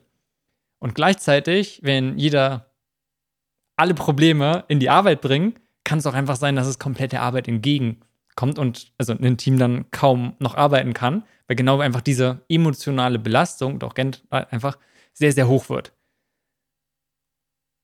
Habt ihr die Erfahrung auch gemacht, beziehungsweise dort ein, hast du Situationen erlebt, wo das sehr stark wurde und wie habt ihr da einen guten Umgang mitgefunden? Mm, da kann ich jetzt gerade tatsächlich erstmal nur für mich sprechen und noch nicht ähm, für die Gesamtorganisation. Also sehr stark wurde das eigentlich in den Situationen, wo ich mich auch völlig überfordert gefühlt habe dadurch. Also wenn du, ist jetzt schon ein paar Jahre her, aber wenn dann jemand zur Arbeit kommt und sagt, ja, ähm, ich habe irgendwie familiäre Probleme, ähm, das belastet mich gerade total, ich kann mich überhaupt nicht konzentrieren. Ähm, und da, da sind ja teilweise dann wirklich auch Schicksals Schläge, die ähm, geteilt werden. Und das ist einerseits natürlich wunderschön im Sinne von, dass es das Vertrauen gibt, dass das auch mit mir geteilt wird in einem beruflichen Kontext. Und auch ein Kompliment sozusagen an das Gesamtgefüge, dass geglaubt wird, dass es total okay ist und dass man sozusagen einen Beitrag leisten kann. Aber man muss auch sagen, ich bin ja weder dafür ausgebildet, ja, im Sinne von, dass ich jetzt irgendwie eine therapeutische oder eine Coaching-Ausbildung habe oder, also das kam definitiv nicht im Leadership-Training vor. Ähm, und man muss ja dann trotzdem damit umgehen. Also du kannst ja dann nicht sagen, okay, danke, dass du es gesagt hast, jetzt mal weiter in der Tagesordnung. Ähm, und da war ich auch gerade anfangs super überfordert und hätte am liebsten gesagt, ja, dann geh bitte nach Hause. ne? Also auch sehr unqualifizierter Kommentar. Ähm, so nach dem Motto, damit ich jetzt hier gerade, also weil ich gerade nicht darauf antworten kann in einer vernünftigen Art und Weise. Und deshalb bin ich eigentlich davon überzeugt, dass diese Art von ähm, ja, zwischenmenschlicher Kompetenz noch viel, viel stärker geschult werden müsste. Ne? Also wahrscheinlich müsste es ähnliche Trainings, in so Leadership-Trainings mittlerweile geben, wo man übt und lernt, auf solche Sachen Bezug zu nehmen oder Rücksicht zu nehmen oder halt ja, verantwortungsvoll zu reagieren. Ähm, was ich schon auch noch beobachte, ist, dass der, die emotionale Belastung, wie du es gerade genannt hast, sehr ungleich verteilt ist.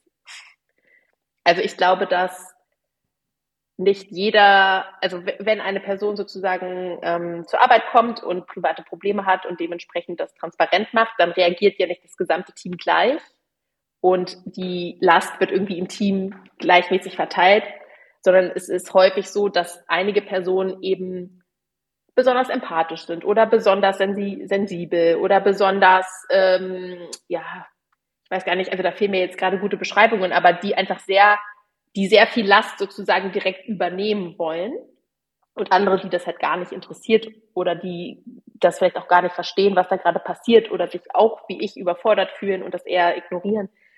Ähm, und darüber sprechen wir ja gar nicht. Oder also hattest du schon mal ein Meeting, wo man irgendwie nicht nur über die Verteilung von Workload gesprochen hat, sondern die Verteilung, wie viel emotionale Belastung man jetzt so pro Woche tragen kann? Also ich war noch nicht dabei. Äh, ich auch nicht. Und natürlich ist das jetzt eine absurde Vorstellung, dass man das so verhandeln würde, aber ich glaube persönlich, dass es uns nicht mehr sehr viel länger gelingt, gar nicht darüber zu sprechen. Eine mhm. Lösung habe ich aber auch nicht, wie du merkst. aber alleine das schon ein, so offen darüber zu sprechen und zu sagen, ein, okay, es ist schwierig. Und das vielleicht auch in der Situation, oh, ich merke, ich, ich sehe und ich fühle, ich kann es ein bisschen, und mir fehlt gerade, mir fehlen gerade die Möglichkeiten, gut damit umzugehen, das ist ja auch schon ein Umgang. Das stimmt und gemeinsam probieren, dann deswegen einen, einen Weg zu finden und eine Möglichkeiten damit umzugehen. Das stimmt. Und ich glaube, das knüpft an das andere äh, Führungsverständnis auch an. Ne? Damit will ich nicht sagen, dass das nur ein Umgang für Führungspersönlichkeiten ähm, ist, aber dann auch einfach zuzugeben, Dinge nicht zu können oder auch nicht zu wissen und nicht davon auszugehen, dass ich für alles verantwortlich sein kann. Äh, das ist natürlich Voraussetzung, um dann das auch so zurückzuspiegeln. Mhm noch so im Gespräch nehme ich dich jetzt als sehr transparent ja. und offen an. Und auch, was du auf deiner persönlichen Webseite schreibst, ja auch in vielen Sachen schon sehr selbstoffenbarend. Mhm. Es ist was, das dir schon immer leicht gefallen ist. Ja. Und auch dort, weil es jetzt nichts so typisches war, was, wo man auch sagt, in gewissen Positionen und auch, ich sag mal, ein klassisches Führungsbild sei oft anders aus und werden andere Sachen vermittelt, beziehungsweise einem nahegelegt. Wo ich mir einfach vorstellen kann, dass es was auch sein, wo du das ein oder andere Mal so ein bisschen einen Clash gab. Auf jeden Fall. nee, also das war schon immer so. Also ich war schon immer die Person, die auch diejenige ist, die quasi das ausspricht, was alle anderen denken in so einem Raum. Ne? Also ich glaube, so das Ganze, also um jetzt mal die doch die Bullshit-Wörter rauszuholen, Authentizität und Ehrlichkeit und ähm, was es da sonst noch alles gibt, das bin schon ich so von meiner Persönlichkeitsstruktur. Das war auch immer so. Natürlich war ich aber auch in Kontexten unterwegs, wo das definitiv nicht gewünscht war und wo ich auch gelernt habe, das zu unterdrücken. Aber das ist halt nie lange gut gegangen. ähm, beziehungsweise habe ich mich dann in solchen Kontexten auch einfach nicht wohlgefühlt. Ich kann auch nicht gut sein oder arbeiten, wenn ich das nicht ausleben kann. Also wirklich, die, beispielsweise die Workshops, wo ich mal versucht habe, so richtig professionell zu sein, ne? also wirklich so eine, so eine künstliche Fassade zu errichten, das sind die, die einfach vollkommen in die Hose gegangen sind, so. Und ich glaube, ich hatte einfach das Glück, und das würde ich wirklich auch als Glück und Privileg beschreiben, dass ich einfach auf sehr, sehr viele Kundinnen getroffen bin, die meiner Art etwas abgewinnen konnten, weil das natürlich auch vertrauensbildend sein kann, weil ich sage schon auch, wenn ich Dinge nicht machen würde, und das schafft Vertrauen in meine Empfehlungen zum Beispiel, weil man sich da meistens sicher sein kann, dass wenn ich etwas empfehle, ich das wirklich auch so, so meine und vertreten kann. Ähm, ich glaube, dass jede Stärke, die man so hat, ja auch gleichzeitig irgendwie die Schwäche ist. Und das ist bei mir definitiv die, dieses Thema so. Und ähm, deshalb hat es auch etwas gebraucht, oder ich habe auch ja sehr unterschiedliche Unternehmenskontexte für mich so kennengelernt und ausprobiert, um eben auch rauszufinden, was brauche ich in einer Unternehmung, wie muss ich sein dürfen, ähm, damit das so funktioniert, damit ich glücklich bin, damit ich Spaß an der Arbeit habe, ähm, damit ich gut beraten kann. So. Und mein Blog, da bin ich, ja, wie du schon sagst, selbst offenbarend ist ein tolles Wort dafür. Ähm, das ist eher aus der Erkenntnis gewachsen, dass ich das absolut lächerlich finde, dass ab einer gewissen Ebene, gerade wenn es um Führung geht, einfach nicht mehr ehrlich miteinander gesprochen wird, sondern Menschen permanent so tun müssen, als hätten sie die Weisheit mit Löffeln gefressen, als wüssten sie alles, als, also da werden auch keine Misserfolge oder so ausgetauscht, sondern immer nur die ja, also die, die Erfolge sozusagen ins Schaufenster gestellt. Und das finde ich unfassbar langweilig. So, und deshalb habe ich schon immer größeren Spaß und auch größeres Interesse daran gehabt, ähm, ja, da reinzuleuchten, wo man irgendwie den, den, ja, den richtigen Kern oder irgendwie das erfährt, was der Mensch eigentlich denkt. Und meine Erfahrung hat gezeigt, dass es hilft oder ähm, dass ich häufig die Rolle übernehme und die übernehme ich dann auch sehr gerne, einfach als Erste quasi diesen Schritt zu gehen und etwas über mich selbst offenbare und dadurch mein Gegenüber auch anfängt, etwas zu offenbaren, sicherlich auf einer kleineren äh, Dimension. Aber das wird häufig einfach auch als Einladung verstanden, dass das okay ist. Und dann entsteht ja auch eigentlich erst ein spannendes Gespräch. Also ich hasse zum Beispiel Smalltalk. so. Bist du da jemand anderes schon mal komplett auf den Fuß getreten? Ach, ja, War natürlich. ja, natürlich. Also, ähm, ich glaube, gerade was so das ganze Thema Feedback angeht, ne, das musste ich wirklich, wirklich üben, weil natürlich ich auch sehr deutlich sage, wenn ich Dinge nicht gut finde oder ähm, wenn ich ähm, Verbesserungsvorschläge habe und so weiter. Und die Fähigkeit oder auch die Toleranz, damit noch konstruktiv weiterarbeiten zu können, ist natürlich auch bei jedem Menschen anders so. Und das musste ich, glaube ich, lernen, dass ich das dosieren muss, dass ich ähm, ja, dass ich unterschiedliche Varianten von Kommunikation trainieren muss, damit ich effektiv und produktiv mit unterschiedlichen Menschen auch sprechen kann. Dass eben nicht mehr dieser Moment entsteht, dass ich Menschen auf den Fuß trete, sondern äh, ja, ja, dass das eben nicht passiert. So und ich glaube, das ist eine Lebensaufgabe. Ähm, aber bislang hat es ganz gut geklappt, würde ich sagen.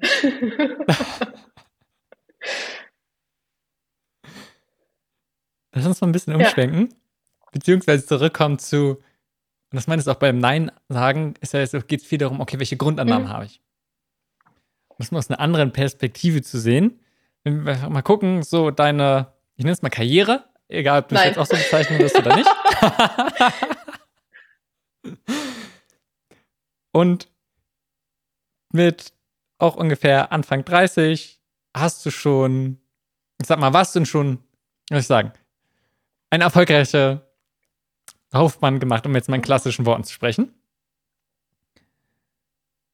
Was denkst du, welche Glaubenssätze, den du verinnerlicht hast, um dass du genau diesen Weg auch so eingeschlagen hast? Und gibt, denkst du, da gibt es Sachen, die dich auch in deinem Leben, bei deiner Arbeit limitieren?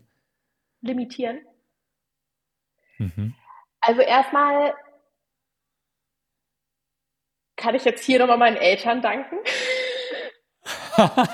ähm, weil ich natürlich schon, und ich glaube, hier ist dann das Wort Privileg auch wieder angebracht, ähm, insofern cool erzogen wurde, als dass mir schon sehr früh beigebracht wurde, dass es total okay ist, seinen eigenen Weg zu gehen. Es, und, und es jetzt nicht darum geht, ausgetretene Karrierepfade irgendwie ähm, zu duplizieren oder so. Ne? Und das hat natürlich erstmal so einen Denkraum eröffnet, den wahrscheinlich auch andere Menschen erstmal nicht so haben oder erst später bekommen oder was auch immer. Ähm, dann habe ich aber auch sehr früh in meinem Leben erkannt, wenn ich einfach überhaupt nicht in Kontexten funktioniert habe. Also wenn ich mich einfach völlig fremd gefühlt habe oder mit den Menschen nichts anfangen konnte oder ich auch gar keinen Spaß habe, so nichts mit Sachen anfangen konnte. Und habe dann auch gelernt, dass ich da auch ganz schnell wieder raus muss. So. Und das vielleicht jetzt mal so als, als Grundbedingung dafür, ich habe nie versucht, deshalb habe ich auch vorhin direkt gesagt, das würde ich niemals als Karriere bezeichnen. Ich habe nie versucht, Karriere zu machen und ich glaube, das war das Erfolgsrezept für mich, warum ich jetzt vermeintlich eine Karriere gemacht habe, weil es mir immer nur darum ging, wirklich richtig, also fachlich coole Sachen zu machen. Also ich, ich, ich kann mich halt für wahnsinnig viele Dinge begeistern. So, und das hat mich so da durchgelotst. Und immer wenn ich das Gefühl hatte, okay, jetzt habe ich hier genug gelernt und jetzt brauche ich mal irgendwie eine neue Herausforderung oder eine neue Perspektive, Perspektive oder so, dann bin ich halt weitergegangen. Das heißt, zusammenfassend würde ich sagen, ich wusste einfach doch ganz gut, was ich will, im Sinne von, was ich brauche, ähm, um, ja, was ich brauche, um glücklich durchs Leben zu kommen und habe das auch sehr konsequent verfolgt. Also es gibt auch einige Stationen, da war ich wenige Monate und bin dann sofort wieder gegangen, weil ich gemerkt habe, das ist hier nichts für mich. Und das war für mich dann aber auch völlig okay. Und ich habe relativ wenig daran gedacht, oh Gott, wie erkläre ich jetzt äh, diesen drei Monate auf meinem Lebenslauf oder was könnten andere Leute denken oder könnten die jetzt vermuten, dass ich da nicht, dass ich da irgendwie einen schlechten Job gemacht habe oder sowas. Ähm, das habe ich einfach nicht gedacht so. Ähm, und die Limitationen waren dann, glaube ich, immer die Momente, wo ich gemerkt habe, okay, jetzt ist hier irgendwie so eine natürliche Grenze erreicht, wo ich mich einfach nicht mehr entfalten kann oder wo mir sehr, sehr wichtige Werte nicht gelebt werden, ähm, was dann häufig auch einfach, oder was heißt häufig, aber was dann dazu geführt hat, dass ich ähm, einfach in einen anderen Weg eingeschlagen habe sozusagen oder mir einen anderen Ort gesucht habe. Und das waren ja auch nicht immer nur schöne Erfahrungen. Ne? Also ich habe schon auch wahnsinnig schlechte Erfahrungen gemacht, wo ähm, meine Glaubenssätze, die wir heute jetzt schon ein paar Mal gesprochen haben, komplett in Frage gestellt wurden. Also wo ich so dachte, okay, irgendwie bin ich hier vollkommen falsch und äh, mein Weltbild ist, ist gerade am erodieren. Und das äh, sind dann schon Limitationen, weil viel von dem, was mich dann auch ausgemacht hat oder was vorher immer hervorragend funktioniert hat, das, das funktioniert dann plötzlich gar nicht mehr. Und du fragst dich, okay, wie kann das sein? Ich, ich mache alles so wie immer, aber trotzdem kommt irgendwie das Gegenteil raus. Und sich das einzugestehen, ich glaube, das ist einfach das, was für mich einfach ähm, dann wichtig ist an dem Punkt. Mhm. Dann finde ich auch spannend, wenn du sagst, sich einzugestehen, ist ja auch, ne, was wir davor gerade gesprochen haben, so offen nach außen sein, ist also erstmal ehrlich zu sich selbst ja. zu sein. Und dann davor finde ich spannend, von diesen ganzen Stationen, was, was, denkst du, was war da für dich so ein gewisser Treiber? Weil davor haben wir ganz viel so Exzellenz bei der Arbeit mhm. gesprochen, wo so ein bisschen dahinter so ein Wert Leistung stehen könnte. Und es ist jetzt völlig mhm. ohne Bewertung, ne? Leistung, weil es oft so einen negativen Touch hat. Eine Sache, ansonsten, du hast zum Beispiel sowas gesagt, dich entfalten. Wenn du dich nicht mehr entfalten konntest, hast du geguckt, was anderes zu suchen, was dann ein ganz anderer Treiber ist. Und das andere, was wir beim Anfang hatten, war ja so ein bisschen eher an, bei anderen Menschen helfen, Bedeutung mhm. zu finden. Und sag mal, Sinn zu stiften, was ja für mich immer noch mal ein Fokus nicht auf die eigene Entfaltung ist, sondern bei anderen Menschen Bedeutung, bedeutungsvolle Momente zu schaffen. Ja, das ist, glaube ich, auch genau die Entwicklung, die ich so durchgemacht habe. Ne? Also, also meine Anfangstreiber waren, glaube ich, wirklich Neugier. Ähm, also habe ich gerade schon gesagt, aber ich kann mich wirklich für die absurdesten Themen äh, begeistern und habe auch äh, absurdeste Themen betreut. Also von der Wahrnehmung von Katzenstreu in Frankreich bis Zukunft der Kreuzfahrten war alles dabei, so ungefähr. Ähm, und das führt aber auch dazu, dass ich auch ständig neue Impulse brauche. Ne? Also mir wird wahnsinnig schnell langweilig. So. Und das führt natürlich schon dazu, dass du dann auch aktiv nach neuen Impulsen suchst. Also das ist schon definitiv ein ähm, Treiber. So, und dann gibt's noch einen super persönlichen. ähm, schon als Kind. Ähm, die schnellste Art und Weise, mich dazu zu bekommen, etwas zu schaffen oder zu machen, ist mir vorzuwerfen, ich könnte es nicht oder ich würde das nicht schaffen. Also mir Dinge nicht zuzutrauen. Ähm, und dann ist, ist schon so dieser Reflex jetzt erst recht. Und wenn du weißt, was du willst oder wie du dir da so Dinge vorstellst und dann findest du das eigentlich nicht, dann habe ich schon auch immer gedacht, also entweder werde ich das irgendwo anders schon so finden oder ich mache es dann halt einfach selbst. So. Also ich glaube, die, die Beratung, in der ich arbeiten möchte, die muss man sich halt erst bauen sozusagen. Und jetzt habe ich ähm, einen coolen Ort, wo ich genau das machen kann. Aber nur weil das um mich rum noch nicht stattfindet, heißt es ja noch nicht, dass es das noch nicht gibt oder nicht geben könnte. So und das ist schon ein Antrieb. Und ich glaube, das hat sich dann irgendwann gewechselt, auch mit diesen mit diesem Shift in eher Führungsposition zu erkennen, okay, mir macht es nicht nur Spaß, das für mich selbst zu machen, sondern mir macht eigentlich noch viel mehr Spaß, das für andere zu machen, beziehungsweise, no parenting, ähm, anderen dabei zur Seite zu stehen oder sie zu befähigen, das für sich auch zu erkennen. Und dann sind wir bei der Sinnstiftung für andere. Mhm. Was sich ja nach einer gewissen Evolution mhm. anhört auch was sich so ein bisschen motiviert, wo natürlich gewisse Sachen trotzdem noch gleich bleiben. Wenn jetzt mal vermuten, was sich ja viel damit zusammenhängt, wir haben gesagt, du kannst nicht in die Zukunft schauen, aber mal so drüber nachdenken, okay, was denkst du denn, wie könnte sich das für dich in Zukunft verändern? So von vielleicht welche Arbeit du tust, aber auch was dich bei der Arbeit motiviert. Wow, das ist eine super schwere Frage. Ähm, ich glaube schon, dass die Motive konstant bleiben werden oder beziehungsweise sich höchstens leicht verändern, ne? weil sie jetzt auch über die letzten Jahre mehr oder weniger konstant geblieben sind. So, aber ich glaube, die Art der Arbeit könnte auch theoretisch eine ganz andere sein, die ich dann mache. Ähm ich, was mir einfach wichtig ist, auch für die Zukunft, ist gestalten zu können, Dinge neu denken zu können, wo, wo ich glaube ich absolut die falsche Person bin, ist jetzt Sachen zu verwalten oder nochmal so im Kleinen zu optimieren oder sowas. Ähm, da fehlt mir die Geduld und auch ähm, ja, andere Kompetenzen so. Aber du merkst, ich ähm, schwimme so ein bisschen, weil ich jetzt nicht sagen kann, das habe ich jetzt noch vor oder das ist eine Rolle oder das ist der Job, den ich unbedingt nochmal machen will. Ich kann mir vorstellen, dass ich irgendwann nochmal was eigenes gründen möchte, weil man da natürlich einfach den maximalen Gestaltungsspielraum hat, den man so haben kann. Oder den größtmöglichen unter Berücksichtigung von natürlicher Grenzen. Aber ich habe keinen konkreten Plan und lasse mich tatsächlich auch so ein bisschen treiben oder ergreife Chancen, wenn sie sich ergeben. Mhm. Ist was, was dir leicht fällt? Ja. Sich treiben ja, lassen? Tatsächlich schon. Und einfach mal ja, offen zu sein? total. Also ich bin überhaupt keine Person, da muss ich immer aufpassen. Als Strategin muss man das ja eigentlich haben. Ich habe jetzt nicht so einen Fünfjahresplan oder so, wo mein Lebensziel verortet ist, sondern ich glaube, es ist wichtig zu wissen, so was sind wichtige Zutaten, die man braucht und das weiß ich und der Rest ergibt sich dann schon, da vertraue ich aufs Leben. Gute Einstellung. Könnt jetzt auch, auch mit der Gefahr hin, dass das Ganze in eine Christina-Therapiestunde wird. wir gehen nicht zu viele solche Fragen, keine Sorge. Aber was für mich sehr, sehr gut zu passt, wenn wir sagen, zwischen allen dem, worüber wir jetzt gesprochen haben, was du gesagt hast, aber auch jemand, der dich wirklich gut kennt, mit allen deinen Wünschen, deinen Visionen, deinen Zielen, sagt, okay, kennt dich wirklich gut? Wo würde die Person Widersprüche sehen zu dem, wie du handelst? Muss ich kurz drüber nachdenken? Also du meinst zwischen dem, was ich sage und dem, wie ich dann wirklich agiere, oder?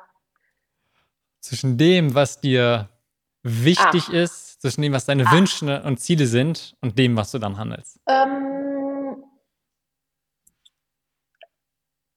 also ich glaube, dass man schon einen Widerspruch sehen könnte in zum Beispiel der Aussage, dass Freundschaft mir wahnsinnig wichtig ist oder auch sozusagen auch natürlich auch Familie und dann doch dem aktuellen Lebensmodell, weil natürlich auch durch das Pendeln und so weiter ist wahnsinnig wenig Zeit ähm, für, für gerade für Freundschaften jetzt in Hamburg. Ne? So, das ist auf jeden Fall ähm, ein Widerspruch. Dann, wenn ich jetzt sehr konsequent wäre, müsste ich eigentlich sofort nach Skandinavien ziehen. Weil ich, also ich habe dort ähm, unter anderem studiert und auch gearbeitet und das ist für mich so ähm, das Zuhause, an dem man nicht geboren ist, quasi. Also ich, ich habe da totale ähm, Heimatsgefühle. Und wenn ich da jetzt ehrlich zu mir selbst wäre, wo ich sozusagen eigentlich das, den Raum sehe, so dass das, das Christina-Leben zu führen, dann wäre das eigentlich dort. dann wahrscheinlich wie bei so vielen dann doch nochmal an, an so ein paar Punkten noch konsequenter für das einzustehen, woran man dann auch glaubt, ähm, was einem auch wichtig ist. Naja, und äh, weil wir jetzt eben da gelandet sind, ich kann mich schon gut treiben lassen. Auf der anderen Seite brauche ich auch ständig was zu tun. so, also da, äh, das ist auch schon so ein Running Gag, kann man sagen. Mhm. Danke fürs Teilen. Ich würde gerne noch so ein bisschen zu diesem Thema Wellbeing, Gesundheit. Mhm. Und dort, lass uns mit einer Frage beginnen, die ich von deinem Blog, die ich sehr gut fand, die ich klaue und wahrscheinlich demnächst noch wiederverwenden werde. Das ist toll. Und zwar, welche lächerliche Überzeugung hast du, die dein Leben stressiger macht, als es sein müsste? Ja. Ähm. ich habe eine sehr, sehr, sehr, sehr strikte P Pünktlichkeit. Ähm, Pünktlichkeit ist ja an sich nichts Verkehrtes, ne? Also ich, mir persönlich ist das wichtig. Für mich hat das was mit Respekt zu tun.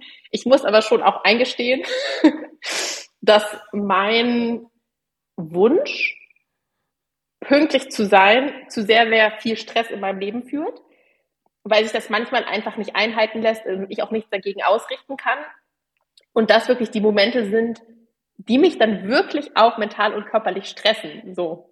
Und da kann mir die, kann mir die Person noch so häufig sagen, das ist jetzt nicht schlimm, dass du drei Minuten hier zu spät gekommen bist. Ähm, und das ist wirklich lächerlich, weil so wichtig sind die drei Minuten dann auch nicht. Also das würde ich, also fällt mir spontan dazu ein. Ähm, und dann jetzt ganz, also was arbeitsbezogenes. Ich, ich liebe einfach schön designte Slides. so, also ich, mir ist das super wichtig. Also das, das hört sich jetzt total oberflächlich an, aber mir ist das schon wichtig, dass, teilweise zumindest mal auf schöne oder ästhetische oder was auch immer schöne Dinge zu gucken. Und seien wir ganz ehrlich, es ist in den meisten Fällen vollkommen überzogen und egal und es kostet wahnsinnig viel Zeit. Aber das kann ich nicht lassen. ja ich finde es geil, wenn auch im Kontrast dann dazu, was sie dann vielleicht absolut gar nicht so für Stress und so wichtig ist, was für andere dann halt deutlich, deutlich, man sagt so, äh, das sollte doch jetzt eigentlich jemandem sehr wichtig sein und jemand eher so verrückt machen. Schön. Ja. Ja, cool.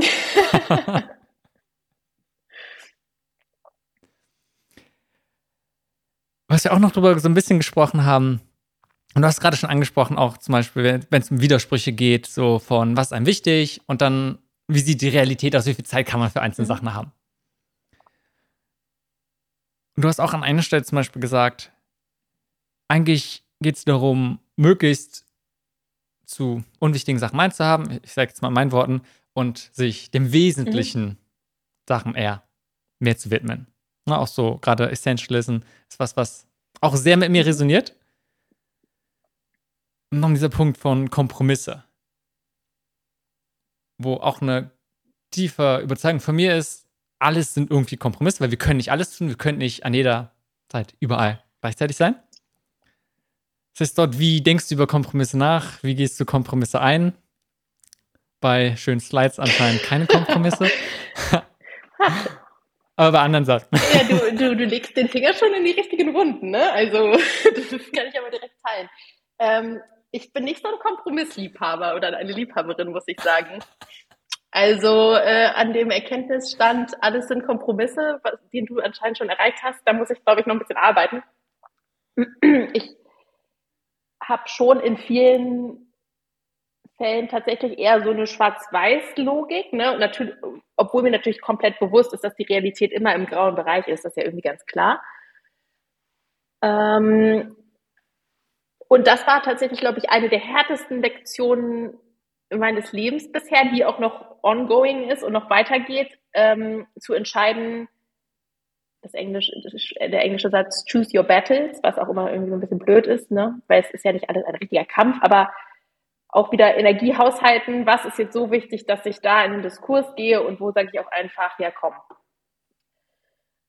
Ähm, und ich glaube tatsächlich, dass ich mittlerweile ganz gut darin bin, Kompromisse einzugehen in der Frage, wie man sich gewissen Dingen nähert, solange man sich auf das äh, Ziel oder die Hoffnung oder die Vision irgendwie verständigen kann, was meinen Alltag sehr erleichtert, weil wenn du das nicht kannst, ist jegliche Form von Delegierung oder Zusammenarbeit mit anderen Menschen wahnsinnig schwierig. Ähm, und auch in gewisser Weise muss ich sagen, bin ich, glaube ich, sehr gut darin, zeitliche Kompromisse einzugehen. Also im Sinne von, manche Dinge brauchen einfach ihre Zeit. Und da hilft dann auch nichts, sich was anderes einzureden. Und dann bin ich eher gewillt zu sagen, na komm, dann geben wir dem Ganzen noch mal zwei Tage oder ich schlafe da noch mal eine Nacht drüber oder ähm, du schläfst da noch mal eine Nacht drüber. Wohl wissend, dass das an anderer Stelle dann vielleicht erfordert, dass man dann nochmal ein Gespräch führt oder ähm, ja, nachjustiert oder wieder einen Kompromiss eingeht. Und natürlich im Miteinander. Ne? Also da sind Kompromisse essentiell. Ähm, das fände ich aber auch tatsächlich spannend, dann auch rauszubekommen. Und das ist ja irgendwie auch Basis einer, je, also einer guten Verhandlung. Und damit finde ich eigentlich auch auf Basis von Kollaboration rauszufinden, was ist ein Punkt für den anderen oder die andere, wo eben kein Kompromiss möglich ist? Und wie schaffen wir es trotzdem, einen Weg zu finden, der für alle Parteien funktioniert? Im persönlichen Leben? Wenn ich mir vorstellen, so das Leben hat verschiedene Sphären und da gibt es verschiedene Modelle, wo wir sagen, so ein Karriere, finanzieller ah, Erfolg, eigene Gesundheit, Familie hatten wir schon, Freunde, Partnerschaft, Spiritualität, was es alles möglich gibt, beziehungsweise ne, jeder hat da seinen eigenen. Also wenn du mir vorstellst, was sind so die verschiedenen, verschiedenen Bereiche, die dir wichtig sind. Und doch dort, niemand kann alle gleich bleiben, zu vollen, wie man es sich wünscht, ich sag mal, ausleben. Hast du da, gehst du da manchmal ganz bewusst Kompromisse ein oder ist es ja einfach so, okay, das passiert und eine Sache fällt einfach irgendwie mit runter und dann probiert alles so ein bisschen zu balancieren? Also ich glaube, wo ich nie einen Kompromiss eingehe, weil das für mich in der Vergangenheit einfach nicht funktioniert hat, ist bei dem Stichwort Integrität. Also wenn irgendwas wirklich gegen meine Werte geht, dann bin ich raus. Das klingt jetzt total äh, radikal, ist es wahrscheinlich sogar auch, aber ähm, äh, das funktioniert für mich tatsächlich überhaupt nicht, weil dann das gesamte Konstrukt in sich zusammenfällt. Ne? Und da würde ich definitiv sagen, da bin ich nicht bereit, einen Kompromiss einzugehen. Ich bin besser oder musste es auch auf die harte Tour lernen, aber ähm, bin jetzt besser darin, Kompromisse einzugehen, um, um Gesundheit zu respektieren oder auch sozusagen äh, persönliche Grenzen ähm, zu, zu respektieren. Das heißt, das ist nichts mehr, was mir so hinten runterfällt, sondern das sind dann halt auch die Momente, wo ich merke, okay, ich habe die Kraft gerade nicht, das auch noch zu machen und sage das bewusst ab ähm, und warte nicht erst, ähm, bis ich dann krank bin, ne? oder wenn ich krank bin, bin ich krank, Punkt. Und da nehme ich dann auch den Kompromiss im beruflichen äh, oder auch im finanziellen ein. Ähm, ich glaube, am schwersten fällt es mir jetzt auf diesen Dimensionen schon auch, wie gesagt, bei, den, bei Freundinnen oder Freunden und Familie dann Kompromisse einzugehen. So. Aber wahrscheinlich im Zweifel fällt es mir am einfachsten, im finanziellen Kompromiss einzugehen.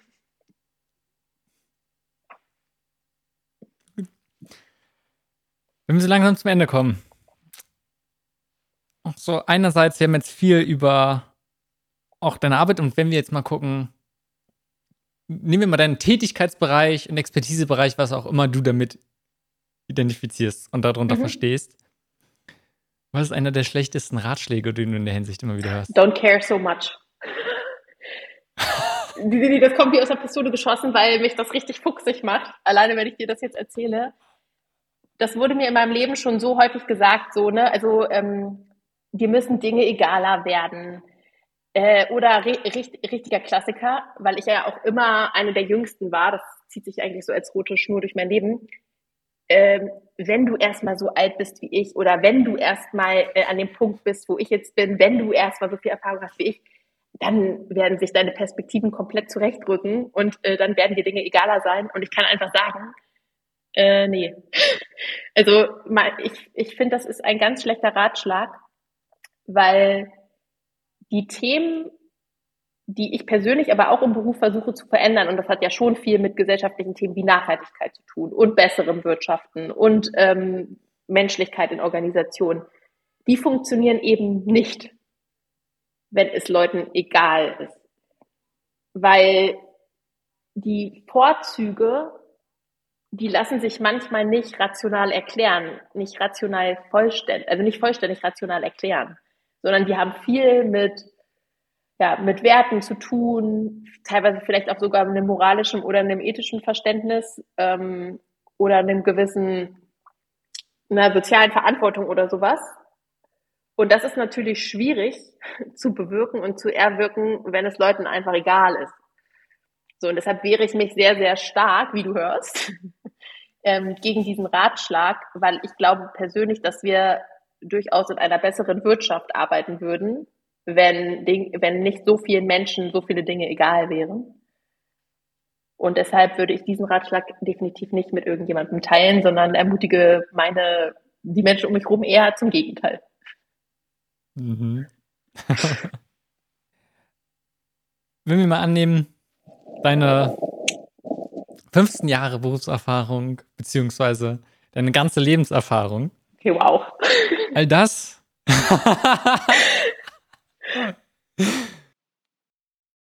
müsstest du jetzt extrahieren.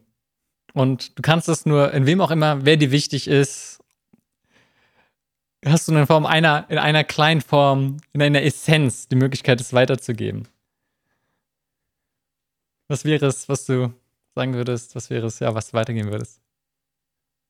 Lachen hilft.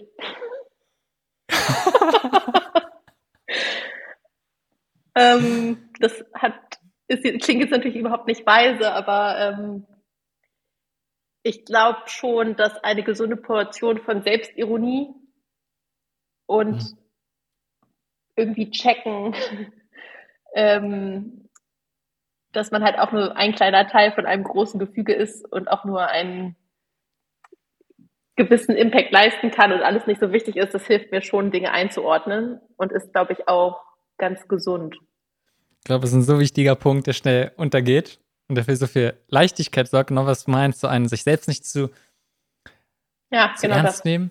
Glaube ich, für Führungskräfte total wichtig ist. Aber auch generell, aber auch in Bezug auf die Arbeit, weil man kann sich so sehr, wir haben ja darüber gesprochen, auch über Bedeutung. Man macht bedeutungsvolle mhm. Arbeit. Und viel auch haben wir über Emotional Labor gesprochen. Aber wenn man das alles mit so viel Ernsthaftigkeit angeht, dann kann man sich sehr, sehr schnell da drin verlieren. Und dieses ganze Thema auch Impact.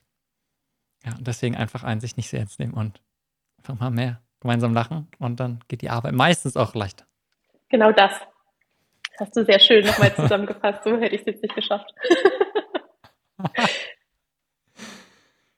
Gibt es uns irgendwas anderes, beziehungsweise andersrum ein? Wenn du jetzt mal meine Stelle treten würdest, hättest du dich irgendwas gefragt, was ich nicht getan habe, weil ich irgendwie nicht genug über dich weiß? Nee, ich bin sehr erstaunt. Also, äh, das ist jetzt ein Kompliment, also positiv gemeint ähm, was für tiefe Fragen du gestellt hast. Also ich glaube, ich habe, es gab heute in unserem Gespräch Momente, wo ich zum allerersten Mal über Dinge nachgedacht habe, getriggert von einer Frage von dir. Das finde ich ja immer richtig geil. Also vielen Dank. Gut, freut mich sehr.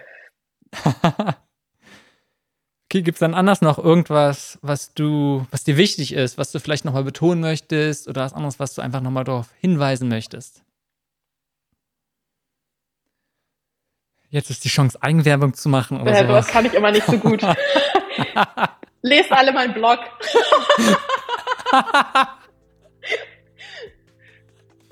okay, also wenn man mehr erfahren möchte, einerseits offensichtlich, irgendwie müssen wir vielleicht nochmal erwähnen, gibt es sicherlich irgendwie eine Website von Different, was man sich angucken könnte. Ansonsten hast du aber auch einen eigenen Blog, eine eigene Webseite, die ich sehr empfehlen kann. Danke.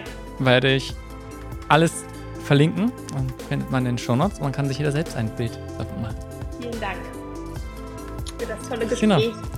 und deine Zeit. Ja, vielen Dank dir, vielen Dank für die Offenheit. und deine Energie. Ja. All das wollte ich auch gerade sagen, also gebe ich dir zurück. Vielen Dank für die Offenheit, vielen Dank für die Arbeit, die du machst. Dankeschön. Gefällt dir, was du gehört hast? Dann gefällt dir sicherlich auch, was du lesen wirst. Abonniere meinen regelmäßigen Newsletter und erhalte meine neuesten Erkenntnisse, wie wir mehr Leichtigkeit, Erfüllung und Freude in unser Leben bringen können. Besuche dazu www.simonschubert.com und schließe dich einer Leserschaft an, die mehr erreichen möchte, ohne ihre Gesundheit zu opfern. Bis zur nächsten Folge.